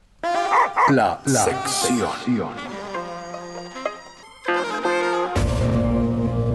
Y bueno, está con nosotros el sexólogo, psiquiatra Jeremy Cruz para hablar de aplicaciones. Sí, Horacio, este es decir, la tecnología a favor de la calentura y chance del amor. Ok, a ver, digamos que las aplicaciones están muy en boga. Eh, pero hay unas mejores que otras. Este, hablamos eh, eh, rápidamente, podemos hablar, podemos hablar rápidamente un poco de todas las aplicaciones que hay. Existen diversos tipos de aplicaciones que son servicios de geolocalización para enfocar y acercar a las personas. Hay aplicaciones tanto para la diversidad sexual como para la población cisgénero heterosexual. Ok, digamos que, pero también, por ejemplo, el Tinder, eh, si no me equivoco, hablando de una aplicación, tiene para, pues para cualquiera, ¿no? Para cualquier gusto que tenga uno, ¿no? Algo bien interesante es que Tinder representa 50 millones de personas. Ay, ay, ay, ay, O sea, puede ser más grande que muchos países. ¿Y cómo opera Tinder? Tinder es una aplicación que da geolocalización en donde das como y buscas como los perfiles tanto cercanos a ti como la gente que te gusta. Ok. Y puedes como darle a la izquierda o a la derecha dependiendo si te gusta o no la persona. Ok, perfecto. Y después haces match y ya lo demás es- Empiezas a es, hablar. es tu propia voluntad. Eso es Tinder. Luego Grindr. Grinder O Grindr, o Grindr, depende como, como lo queramos mencionar, decir. representa 20 millones de personas. También es más grande que muchos países y es una aplicación para hombres que buscan sexo con hombres y algunas personas trans. Pero, pero básicamente es para buscar sexo. Exactamente. O sea, y esto- ahí no es tanto el asunto de vamos a cenar y discutimos sobre la vida y compartimos ideas. No, No, es es, que quieras hacer una pareja. es coger. Quiero mencionar que las- dentro de las estadísticas, el 70% de las personas que entra ahí va a buscar relaciones sexuales, pero lo chistoso es que un 20% va a buscar encontrar ingenuamente el amor en esa aplicación. No, pues tan pendejos. Oye, Timey, que es una aplicación, la cual yo eh, estoy ¿Timey ahí, de qué es? Es para chicas trans que Ajá. buscan hombres heterosexuales. Ok. Por ejemplo, tenemos toda esta diversidad en estas Que está padre eso, porque normalmente a las chicas trans las buscan hombres heterosexuales. Por supuesto, Es muy porque curioso, son sí. mujeres y los hombres Sí, heterosexuales sí, les gustan sí, las sí, sí, mujeres. por supuesto. Entonces Hay tenemos otra, Horacio. Tenemos Grindr y tenemos Tinder. Y tenemos... viene Bumble, que es una aplicación que tiene una idea mucho más feminista en donde la mujer decide cómo se quiere acercar a la persona y ella decide cuándo quiere hacer esta interacción. Pero a ver, una cosa, yo estoy en Bumble. Sí. Yo me metí a Bumble. Y es muy bonita pero- porque ahí hay relaciones Sí. más que sexo, ¿no? Sí, porque, bueno, el chino, Ismael Shu, mi amigo de Venga la Alegría, él es vocero igual que Roger González de Bumble. De Bumble. Y entonces me metieron a huevo. me metieron ahí, te vamos a meter. Y yo, pero ¿Y ¿por qué tal te ha ido? Te voy a contar. Es un, digamos que es más fresa. Bumble, te puedo platicar de mi experiencia. Y es básicamente para conocer gente, no es tanto para coger. La verdad, yo he conocido gente, no he cogido con nadie de estas personas, lo confieso, porque yo pues sí me tardo, la verdad, soy más conservador, no sé por qué. Este, pero Bumble tiene una parte muy bonita eh, respecto a mu- mujeres que buscan hombres y hombres que buscan mujeres. La mujer tiene eh, la batuta, es muy Es- interesante. Y en, en los hombres, pues tiene la batuta el que, digamos, cuando a ti te dan match, a ti tú tienes la batuta. Es muy curioso en Bumble, que creo es más fresa, ¿no? Sí, mucho más. Ok. Y tienes como un tiempo específico también en lo que te dan match para hablar con Sí, la persona. y 24 acercarte. horas, tienes 24 horas. Y por ejemplo, ahí tienes que meter todos tus datos de perfil. Ellos te hacen un algoritmo para encontrarte una pareja, porque también existían o existen ese tipo de. No, en todas las aplicaciones evidentemente manejan Big Data y con tus datos vas a buscar o te van a acercar a cierto grupo de personas. Ok. Eh, por ejemplo, Grindr es un servicio de geolocalización, entonces ves la nalga o el pene más cercano a ti. No, pero también en Bumble. Sí. Porque tú, tú puedes poner en Bumble que estás viviendo, por ejemplo, en Washington, D.C. Te puedes poner en modo viaje.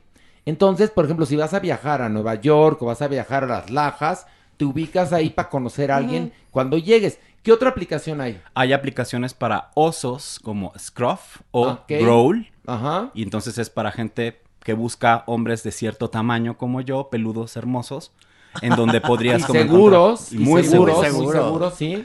Pero entonces, cada vez están surgiendo mucho más aplicaciones. Hay aplicaciones inclusive para sugar daddies y sugar babies.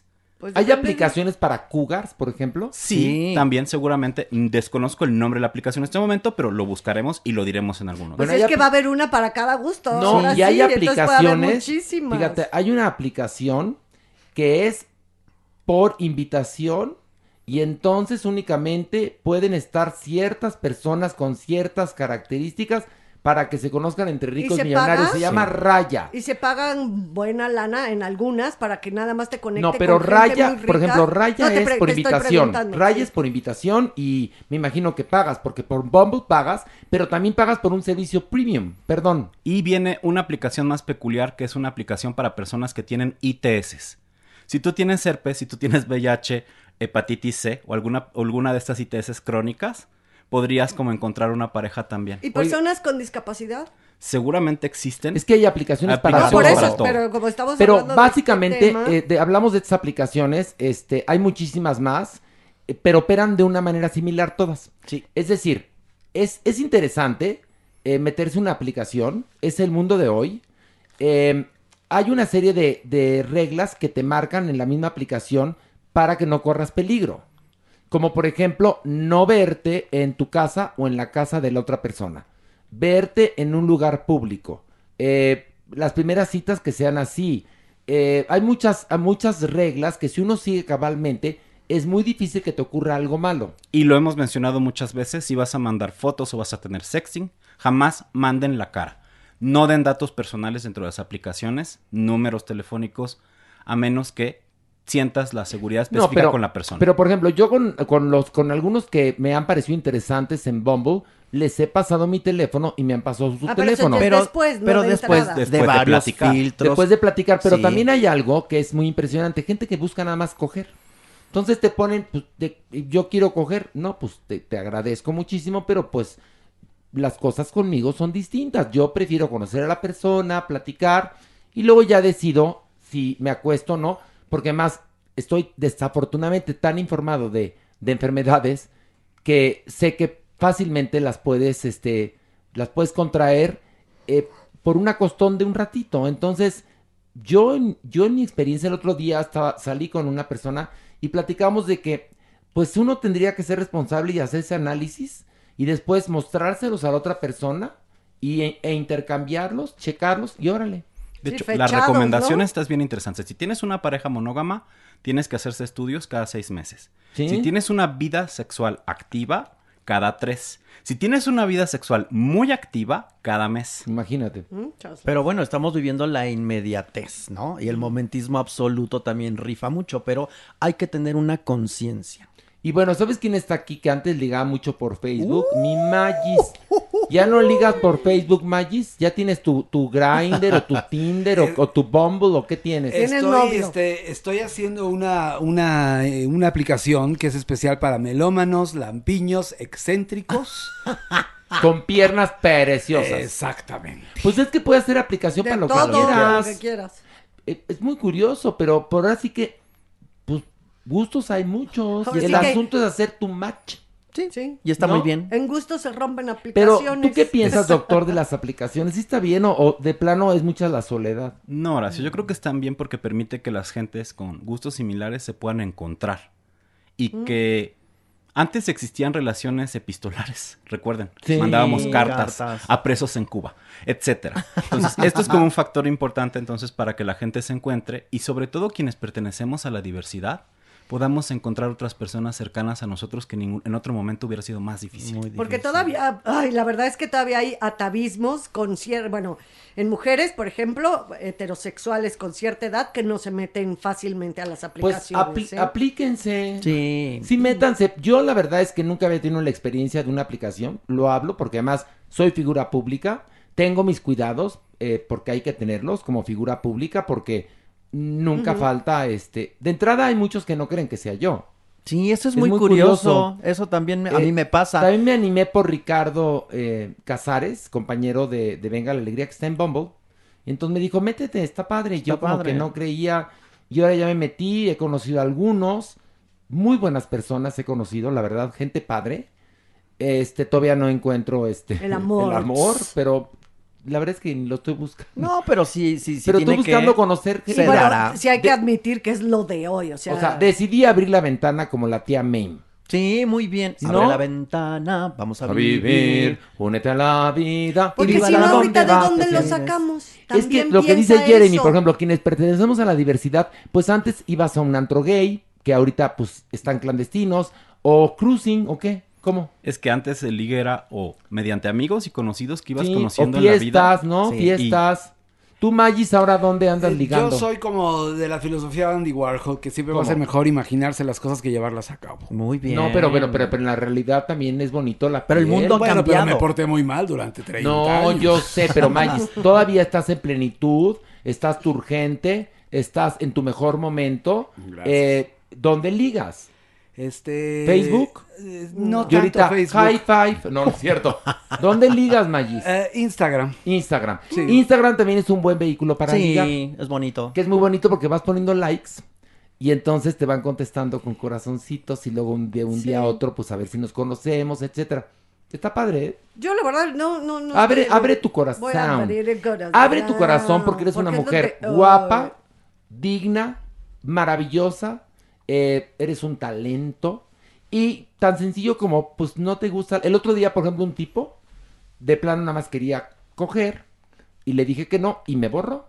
O sea, tal cual, sí, pues sí. Ah, sano. También Es- se es- agradece. No, sano, sí, porque también es... Tú eh, sano de, o sea, tú de ser honesto y él de decir baigón. Baigón, no, pues si yo quiero coger, yo no, ah, bueno, pues no, et- et- es lo padre, pero y tú sí hay yo que... quiero hablar. y ¿Hay algún tipo de protocolo, eh, doctor, que nos recomiendes a la gente en general que, que, que ahora cada vez más te metes en aplicaciones? Número uno, ser muy claros con lo que queremos y con lo que buscamos. Muy bien. Número dos, no hacernos imaginerías con la otra persona. Tratar de ser como lo más aterrizados en la realidad posible.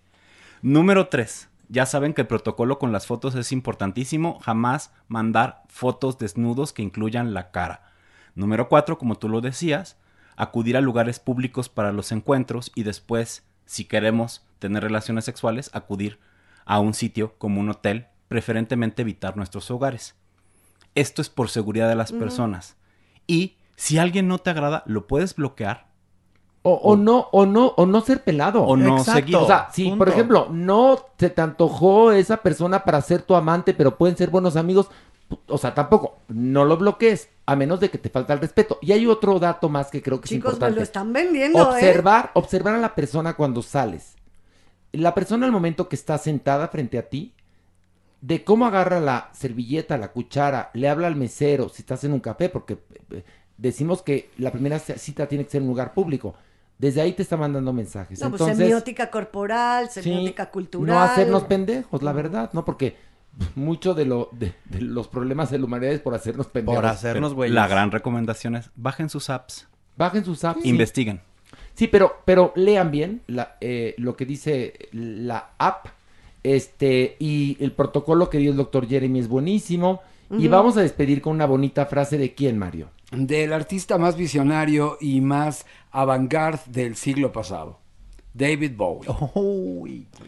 Esta dice, creo que un artista ha de ser fiel a los dictados de su corazón. Claro, por supuesto. Totalmente sí, como bueno, nosotros. pues fíjate qué bonita manera de cerrar este episodio, este episodio tan largo. Mm. Hay que, hay que escoger los caminos que tienen corazón, ¿no? Y bueno, ¿puedes repetir la frase de David Bowie? Claro que sí. Creo que un artista ha de ser fiel a los dictados de su corazón. Ahí está. Tanto que alegué eso. Y bueno, con esta bonita frase Ah. despedimos este episodio, este episodio tan largo, Tan controversial. tan controversial que espero que les haya gustado. Hasta la próxima. Esto fue Farándula 021. Recuerda, un nuevo episodio cada jueves. Más que a mis ojos, yo te quiero más que a mis ojos. Pero mira, es ladino el joto, quiero. Más que a mis ojos. Bravo, Yo te Mario. quiero. Ever catch yourself eating the same flavorless dinner three days in a row? Dreaming of something better? Well, HelloFresh is your guilt free dream come true, baby. It's me, Kiki Palmer. Let's wake up those taste buds with hot, juicy pecan crusted chicken or garlic butter shrimp scampi. Mm. Hello Fresh. Stop dreaming of all the delicious possibilities and dig in at HelloFresh.com. Let's get this dinner party started. If you're looking for plump lips that last, you need to know about Juvederm lip fillers. With Juvederm Volbella XC and Juvederm Ultra XC, your lip look, whether it's subtle or bold, can last up to one full year with optimal treatment and no additional maintenance. Find a licensed specialist and see if it's right for you at juvederm.com today. That's J U V E D E R M.com. Add fullness to lips in adults over 21 with Juvederm Volbella XC or Juvederm Ultra XC. Do not use if you have severe allergies or a history of severe allergic reactions, or if you're allergic to lidocaine or the proteins used in Juvederm. Tell your doctor if you have a history of scarring or taking medicines that decrease the body's immune response or that can prolong bleeding. Common side effects include injection site redness, swelling, pain, tenderness, firmness, lumps, bumps, bruising, discoloration, or itching. As with all fillers, there's a rare risk of unintentional injection into a blood vessel, which can cause vision abnormalities, blindness, stroke, temporary scabs, or scarring. For full important safety information, visit juvederm.com. Even when we're on a budget, we still deserve nice things. Quince is a place to scoop up stunning high-end goods for 50 to 80% less than similar brands. They have buttery soft cashmere sweaters starting at $50, luxurious Italian leather bags, and so much more. Plus, Quince only works with factories that use safe, ethical, and responsible manufacturing. Get the high-end goods you'll love without the high price tag with Quince. Go to quince.com slash style for free shipping and 365-day returns.